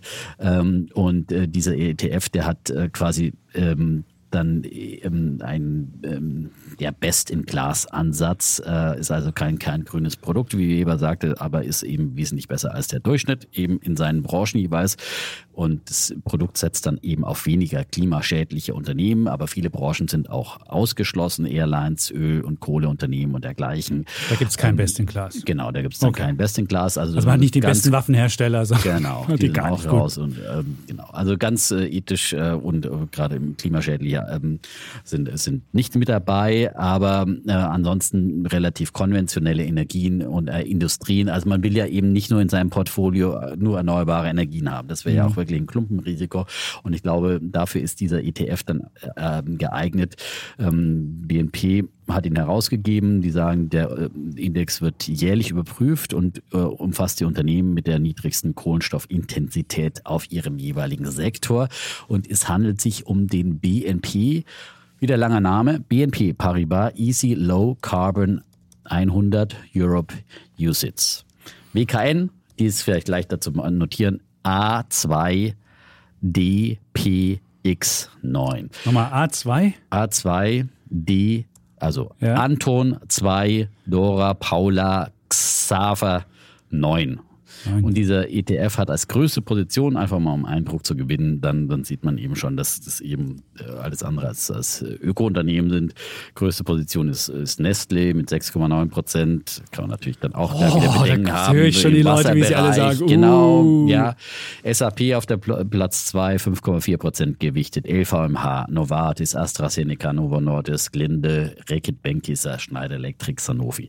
Die sind da, das sind die größten Positionen. Die da Stimmt, das ist ja eine europäische ich dachte, so, Big Tech ist, ein, ist Genau, ist ein europäischer okay. Index, ja. Und das ist eben eine Idee, die er mitgebracht hat, aber mhm. die da wenigstens diesen Best-in-Class-Ansatz dann offenbar ähm, auch dann, dann gut umsetzen und auch immer wieder gut überprüfen und so weiter. Gesamtkostenquote von 0,3 Prozent. Also das ist eine Idee, die kann man sich da mal angucken. Und dann. Ich guck mal, was er gegen den Stock 600 gemacht hat. Ja, guck Gibt mal. Aber ich habe ja noch drei Aktien, kannst du ja in Ruhe gucken, kannst du gleich noch. Uh, so. leichte Underperformance. Gut, weiter. Ja, aber das ist, äh, vielleicht kann man dann in Kauf nehmen. Aber Gut. es geht jetzt hier wirklich auch so ein bisschen eben, wie kann man klimafreundlich mhm. dann. Es liegt dann, daran, dass jetzt Öl liegt, zuletzt. Wenn jetzt da keine Ölwerte drin sind, ja, genau. dann hast du überall eine andere du hast Performance Schluss, im genau. letzten Jahr. Der war also über Jahre wird, besser und jetzt hat er ne? aber wegen aber des das Öls. war über Jahre, genau. Und ja. das ist einfach so. Aber das kann natürlich auch sich wieder umkehren. Mhm. Ähm, und ich hatte ihn auch gebeten, mal drei Aktien auszusuchen. Der ist da auch immer sehr, sehr kritisch und sagt, okay, bei vielen muss man schon wirklich auch die, die ähm, hohe Preise bezahlen. Mhm. Das ist nicht, äh, sondern die wollen gucken schon auch, soll auch ja rentierlich für den Anleger sein und nicht jetzt einfach nur Hype-Preise bezahlen. Und ähm, deine erste Idee ist die Abo-Wind. Die hast du, glaube ich, auch ich, noch im Depot. Die hast du die noch? Ja? Ich noch? Das war ja auch schon mal eine Idee von einem Leser, die du damals aufgegriffen ja. hast. Stefan? Also, Stefan. Genau. Der Abo, arbeitet bei Nordwind oder Westwind genau, oder Ostwind, also bei irgendeinem Wind Abo-Wind ja. gefällt also auch Eco-Reporter gut, weil er sagt, cool. das ist ein Stammunternehmen der Energiewende, ist damals von Familien gegründet worden. Die Gründer sind auch immer noch an Bord. Äh, sie sind, projektieren erneuerbare Energiekraftwerke, nicht nur in Deutschland.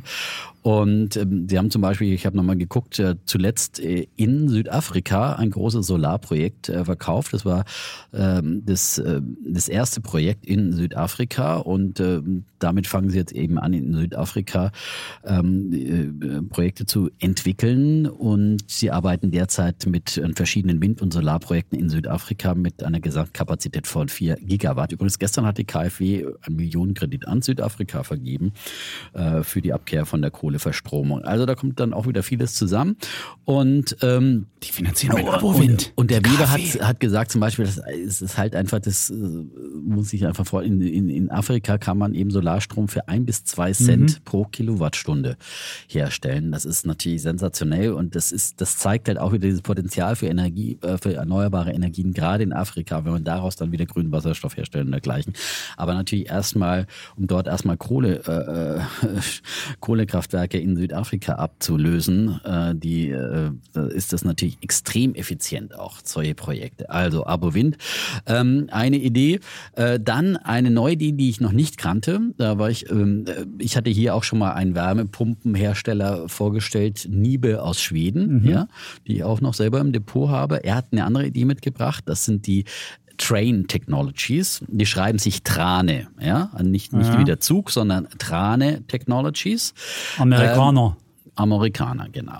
Und die stellen, beziehungsweise ich glaube sogar, dass sie in Irland ansässig sind oder irgendwas. Das du mal. Ähm, aber sind auf, vor allem auf dem US-Markt tätig, stellen Klimaanlagen, aber eben auch Wärmepumpen her und sind da äh, äh, ziemlicher Techno, einer der Technologieführer weltweit, äh, eben vor allem in den USA tätig. Ähm, aber es ist ja ein enormes Thema, ein, eine wahnsinnige Nachfrage, die gerade auch hier in Deutschland und überall auf der Welt äh, sicherlich, aber gerade jetzt in Deutschland, wo wir ja dann auch die Pflichten haben zur Umstellung, ein Riesenthema bleiben werden in den nächsten Jahren. Und äh, Wärmepumpen haben ja auch, den, das hat Weber auch gesagt, den Vorteil, dass sie dann eben auch in Zeiten des Klimawandels auch eben äh, als Klimaanlage dienen können, wenn es heiß wird, dann, dass sie dann eben auch kühlen können. Und deswegen äh, Train Technologies findet er auch interessant. Und seine Aktienidee Nummer drei war die Orsted oder Ørsted, auf Dänisch ausgesprochen, Orsted geschrieben, ähm, die wir auch schon öfters diskutiert haben, äh, auch sehr bekannt. Größter Offshore-Windstromhersteller, ähm, haben komplett, auch ein ehemaliger Kohlestromversorger, komplett äh, auf Grün schon umgestellt, was RWE noch vor sich hat in den nächsten zehn Jahren. Äh, das haben die schon äh, gemacht quasi. Und sie machen nicht nur Windstrom, äh, sondern sie versuchen auch aus CO2, CO2 aus der Atmosphäre zurückzugewinnen, herauszufiltern. Und das kann man ja dann auch wieder verwerten. Ähm, das ist natürlich nochmal proaktiv gegen die ähm, Erderwärmung.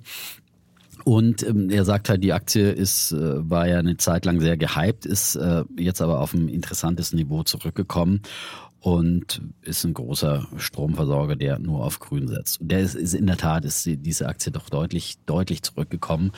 Und äh, hast du die gerade da? Ja, ich habe ich hab geguckt gerade mal, die, hat, die haben nämlich den, den von Stefan das Unternehmen Ostwind übernommen, wo, wo Stefan arbeitet. Also du hast jetzt zwei Stefan-Aktien Oh, genannt, der wird sich, Wahnsinn. wird sich, wird sich wirklich, wird sich Ja, hier, Wahnsinn, ja. und du hast recht, Train ist in Irland beheimatet. Ah ja.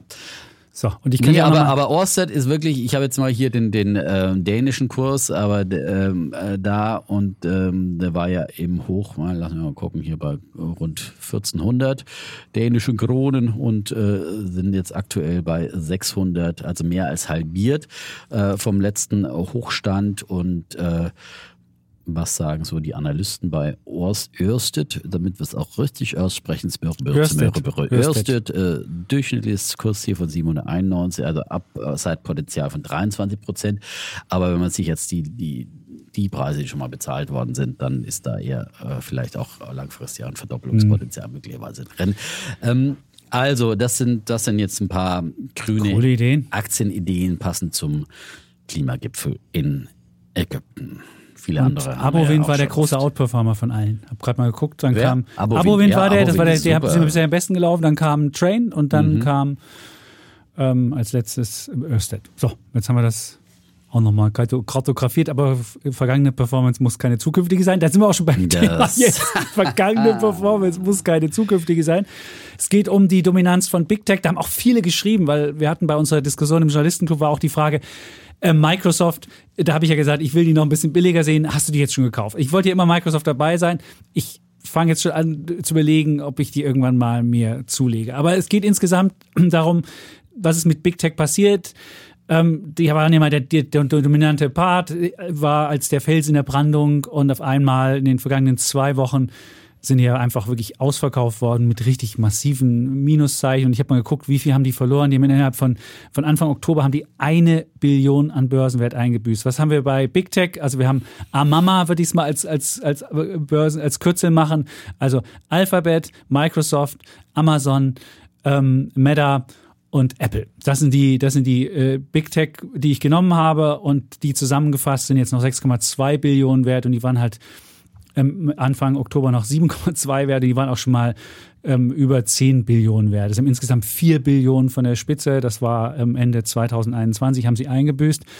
Und äh, was man auch sehen kann, wenn man mal guckt, es, beim S&P 500 hatten die ein Gewicht in der Spitze von 25 Prozent und haben jetzt noch ein Gewicht von 18. Also diese Dominanz, die sie hatten, ein Viertel des gesamten, der gesamten Market Cap, die haben sie halt beim S&P 500 verloren. Wenn man sich beim MSCI Welt anguckt, hatten sie auch eine Dominanz von 16 Prozent, nicht ganz so hoch und sind jetzt gerade mal noch bei 12. Also man sieht, die haben ihre Dominanz so ein bisschen eingebüßt und die Frage ist jetzt, A, was ist der, was ist der Grund dafür? Und B, ist es ein dauerhafter Prozess oder ist es einfach nur mal ein Ausschütteln und danach geht es weiter mit der ganzen Sache? Vielleicht fragen wir uns erst, was ist passiert.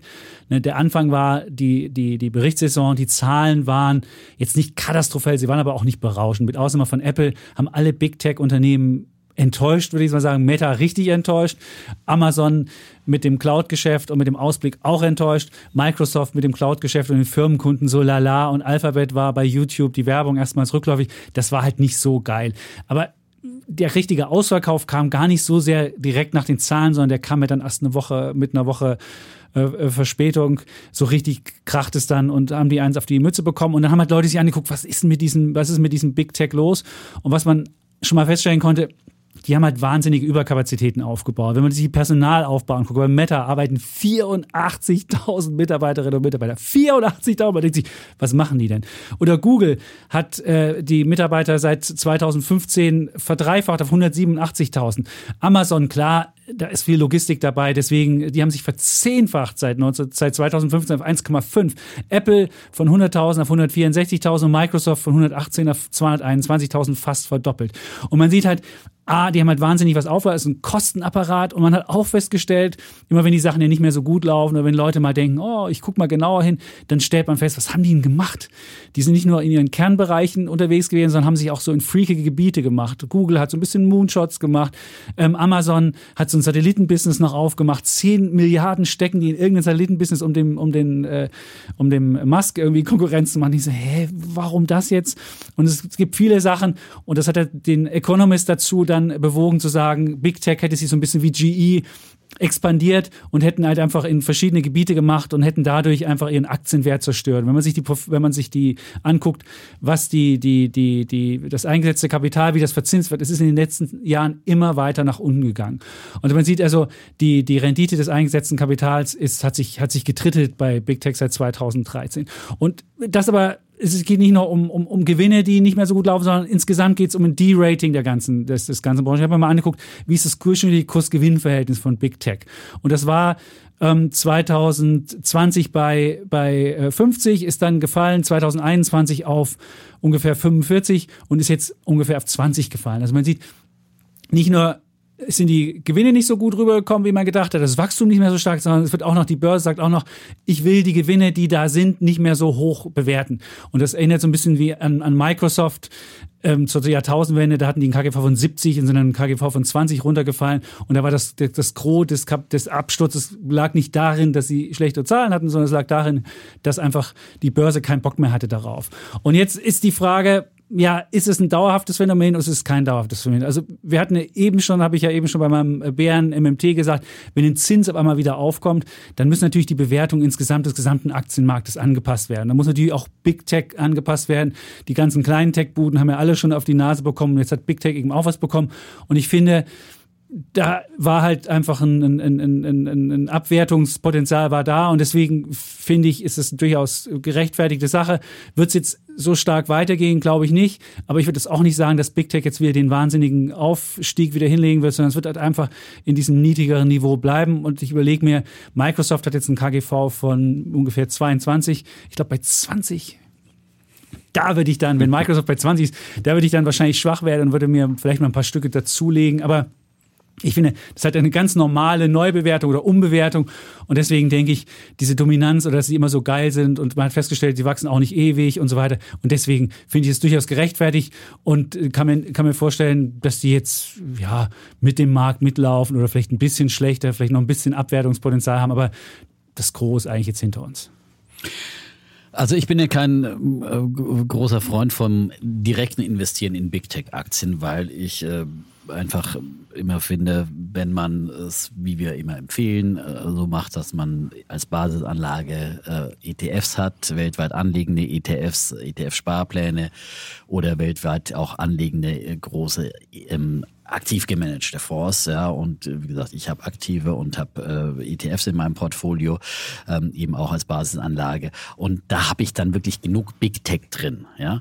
Und da muss ich nicht nochmal in mein äh, quasi selbst gemanagtes äh, Portfolio äh, dann irgendwie auch noch, noch Apple und, und Alphabet reinpacken. Also von daher habe ich diese großen eigentlich immer gemieden und ich habe es in den letzten Jahren oft bereut, weil irgendwie erstaunlicherweise die dann doch eben immer, immer weiter gewachsen sind und äh, ich immer gedacht habe, wie, wie groß sollte denn eine Apple und eine, eine Amazon immer noch werden? Also, aber immer diese Billionen Bewertungen. Ähm, aber grundsätzlich glaube ich einfach, ähm, dass man dann eben ähm, als Anleger sich lieber, äh, gerade wenn man da aktiv unterwegs ist, dann lieber eben äh, nach der Devise verfährt Small is Beautiful und sich ähm, eher bei, den, bei Small Caps und so unter, und, und versucht eben die, die Amazons der Zukunft zu, zu finden. Ja, bei Amazon für Afrika ist es möglicherweise daneben gegangen bei Jumia, aber äh, solche Ideen mag ich einfach. Äh, und ähm, ähm, vielleicht auch ähm, aus dem Trauma heraus, dass ich meine Amazon-Aktie damals für 10 Dollar verkauft habe, nachdem sie sich verdoppelt hat. Ja, das werde ich auch nie wieder los. Aber mittlerweile vielleicht kommt sie wieder hin. ja, naja, also, nein. nein. Ähm, so, äh, das ist das eine und ähm, und ich finde, das ist entsprechend ist es halt eben natürlich irgendwie auch gerechtfertigt, dass die jetzt irgendwie auch mit unter die Räder kommen, ähm, ähm, obwohl sie natürlich nach wie vor extrem starke Marktstellungen haben. Und deswegen, ich glaube, es ist einfach, Big Tech ist einfach mittlerweile nicht mehr Technologie, sondern ist einfach eher Value. Und deswegen findet ähm, ein Warren Buffett eine Apple-Aktie so gut. Und äh, ich glaube, genau da ist er gut aufgehoben. Das sind eben die neuen Coca-Colas, äh, ja, die einfach eine starke Substanz haben, die ja klebrige Produkte Produkte haben, wie es Warren Buffett bei Apple immer sagt, ja. Der hat doch Coca-Cola. Ja, ja, genau. ja, die starke Markennamen haben, ja. die irgendwie auch noch solide wachsen, aber die halt nicht mehr äh, äh, exponentiell wachsen und und äh, und dann eben auch ihre ihre Probleme haben, wenn es äh, konjunkturellen Gegenwind gibt und dergleichen und so fort und so fort.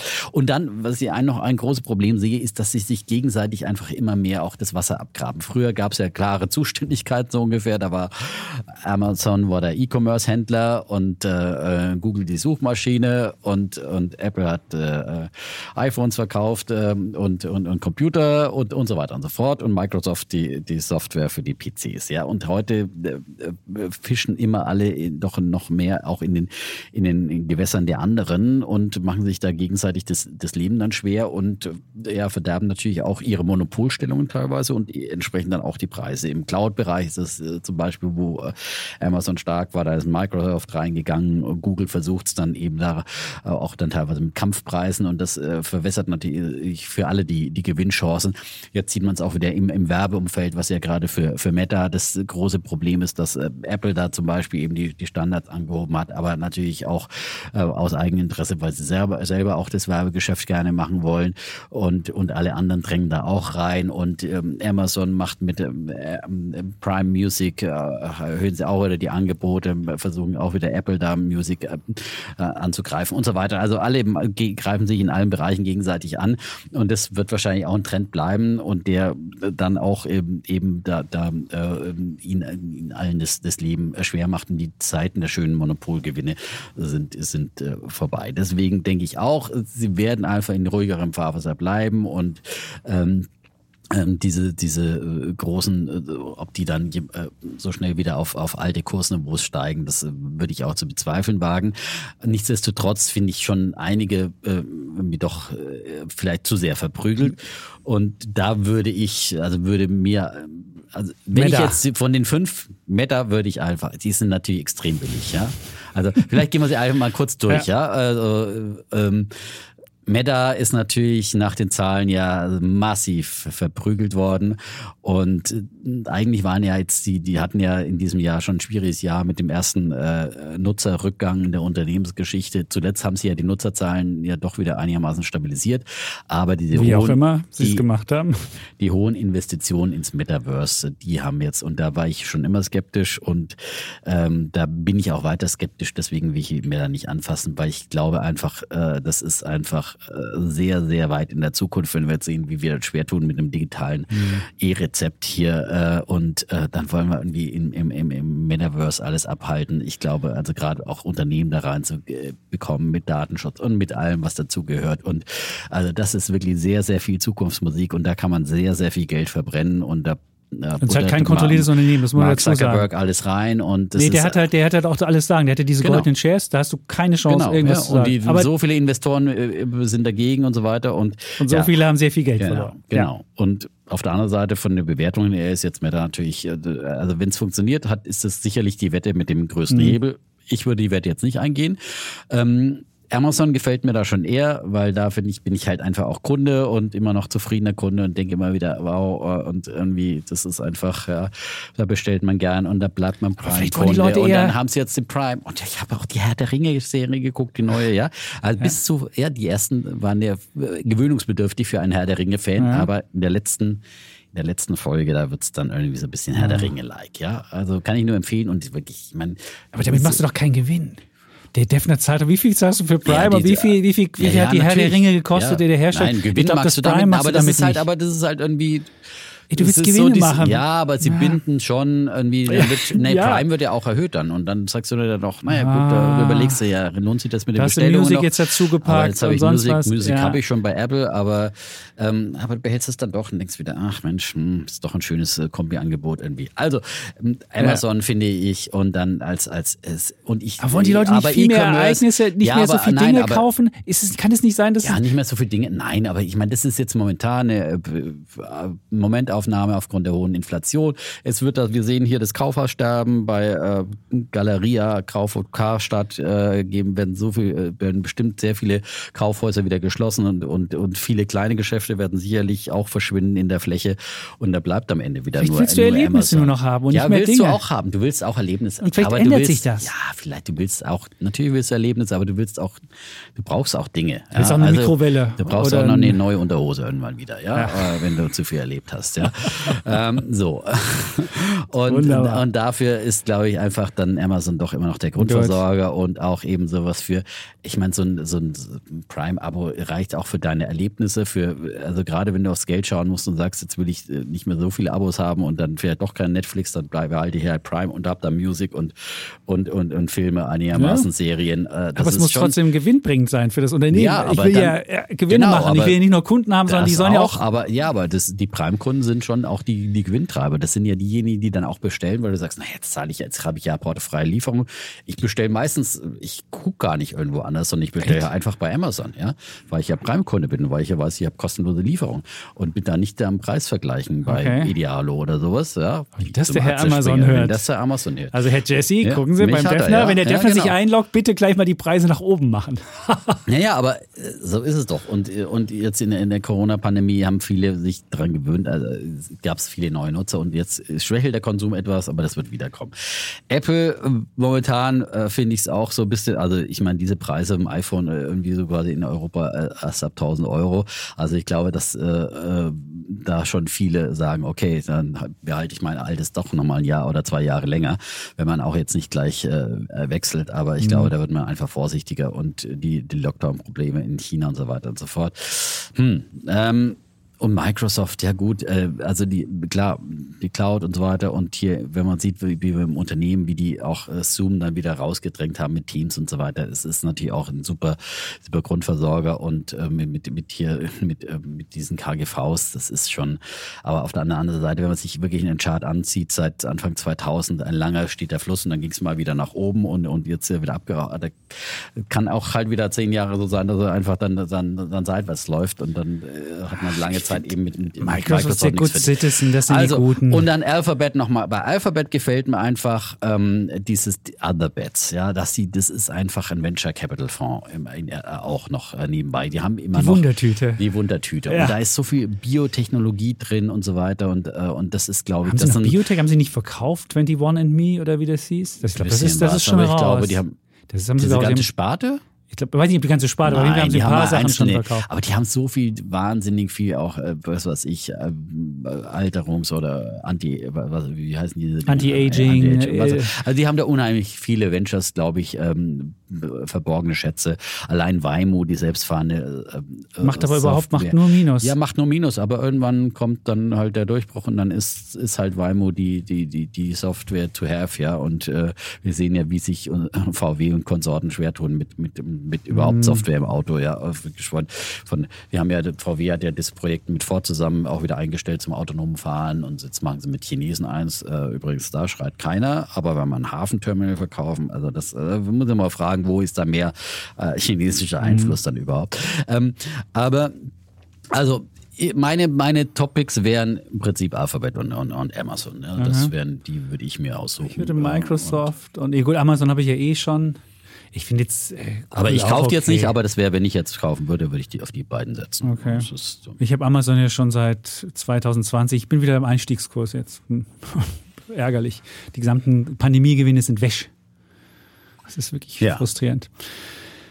Aber trotzdem glaube ich, äh, was, sie- was sie halt haben, sie haben noch wahnsinnig viel Speck und du kannst, wenn du einmal anfängst, sie haben halt bisher noch nie Personal abgebaut. Und ich glaube, wenn du, wenn du da anfangen würdest und sagen Mhm, würdest, wir müssen mal auf Effizienz trimmen, bisher war es ja immer so, da ko- sprudelte die Kohle so, dass es, dass es, äh, dass du einfach es laufen lassen konntest und da könnte man sicherlich nochmal, auch, auch gerade was Meta anbetrifft, mit 104, äh, mit, mit diesen 84.000 Menschen, da kann man sicherlich auch äh, mal Ja, mit einem dann haben Schlag sie mal noch noch was WhatsApp, machen. die sie überhaupt noch nie kapitalisiert haben. Äh, Da wären bestimmt auch viele, viele bereit, die für einen blauen Haken 8 Euro bezahlen bei, bei Twitter irgendwie auch, äh, um, um ihr, ähm, ins, äh, ihr WhatsApp nicht zu verlieren, irgendwie auch irgendwie einen Euro im Monat zu bezahlen oder sowas. Ja, das kann ich Ja. mir gut vorstellen.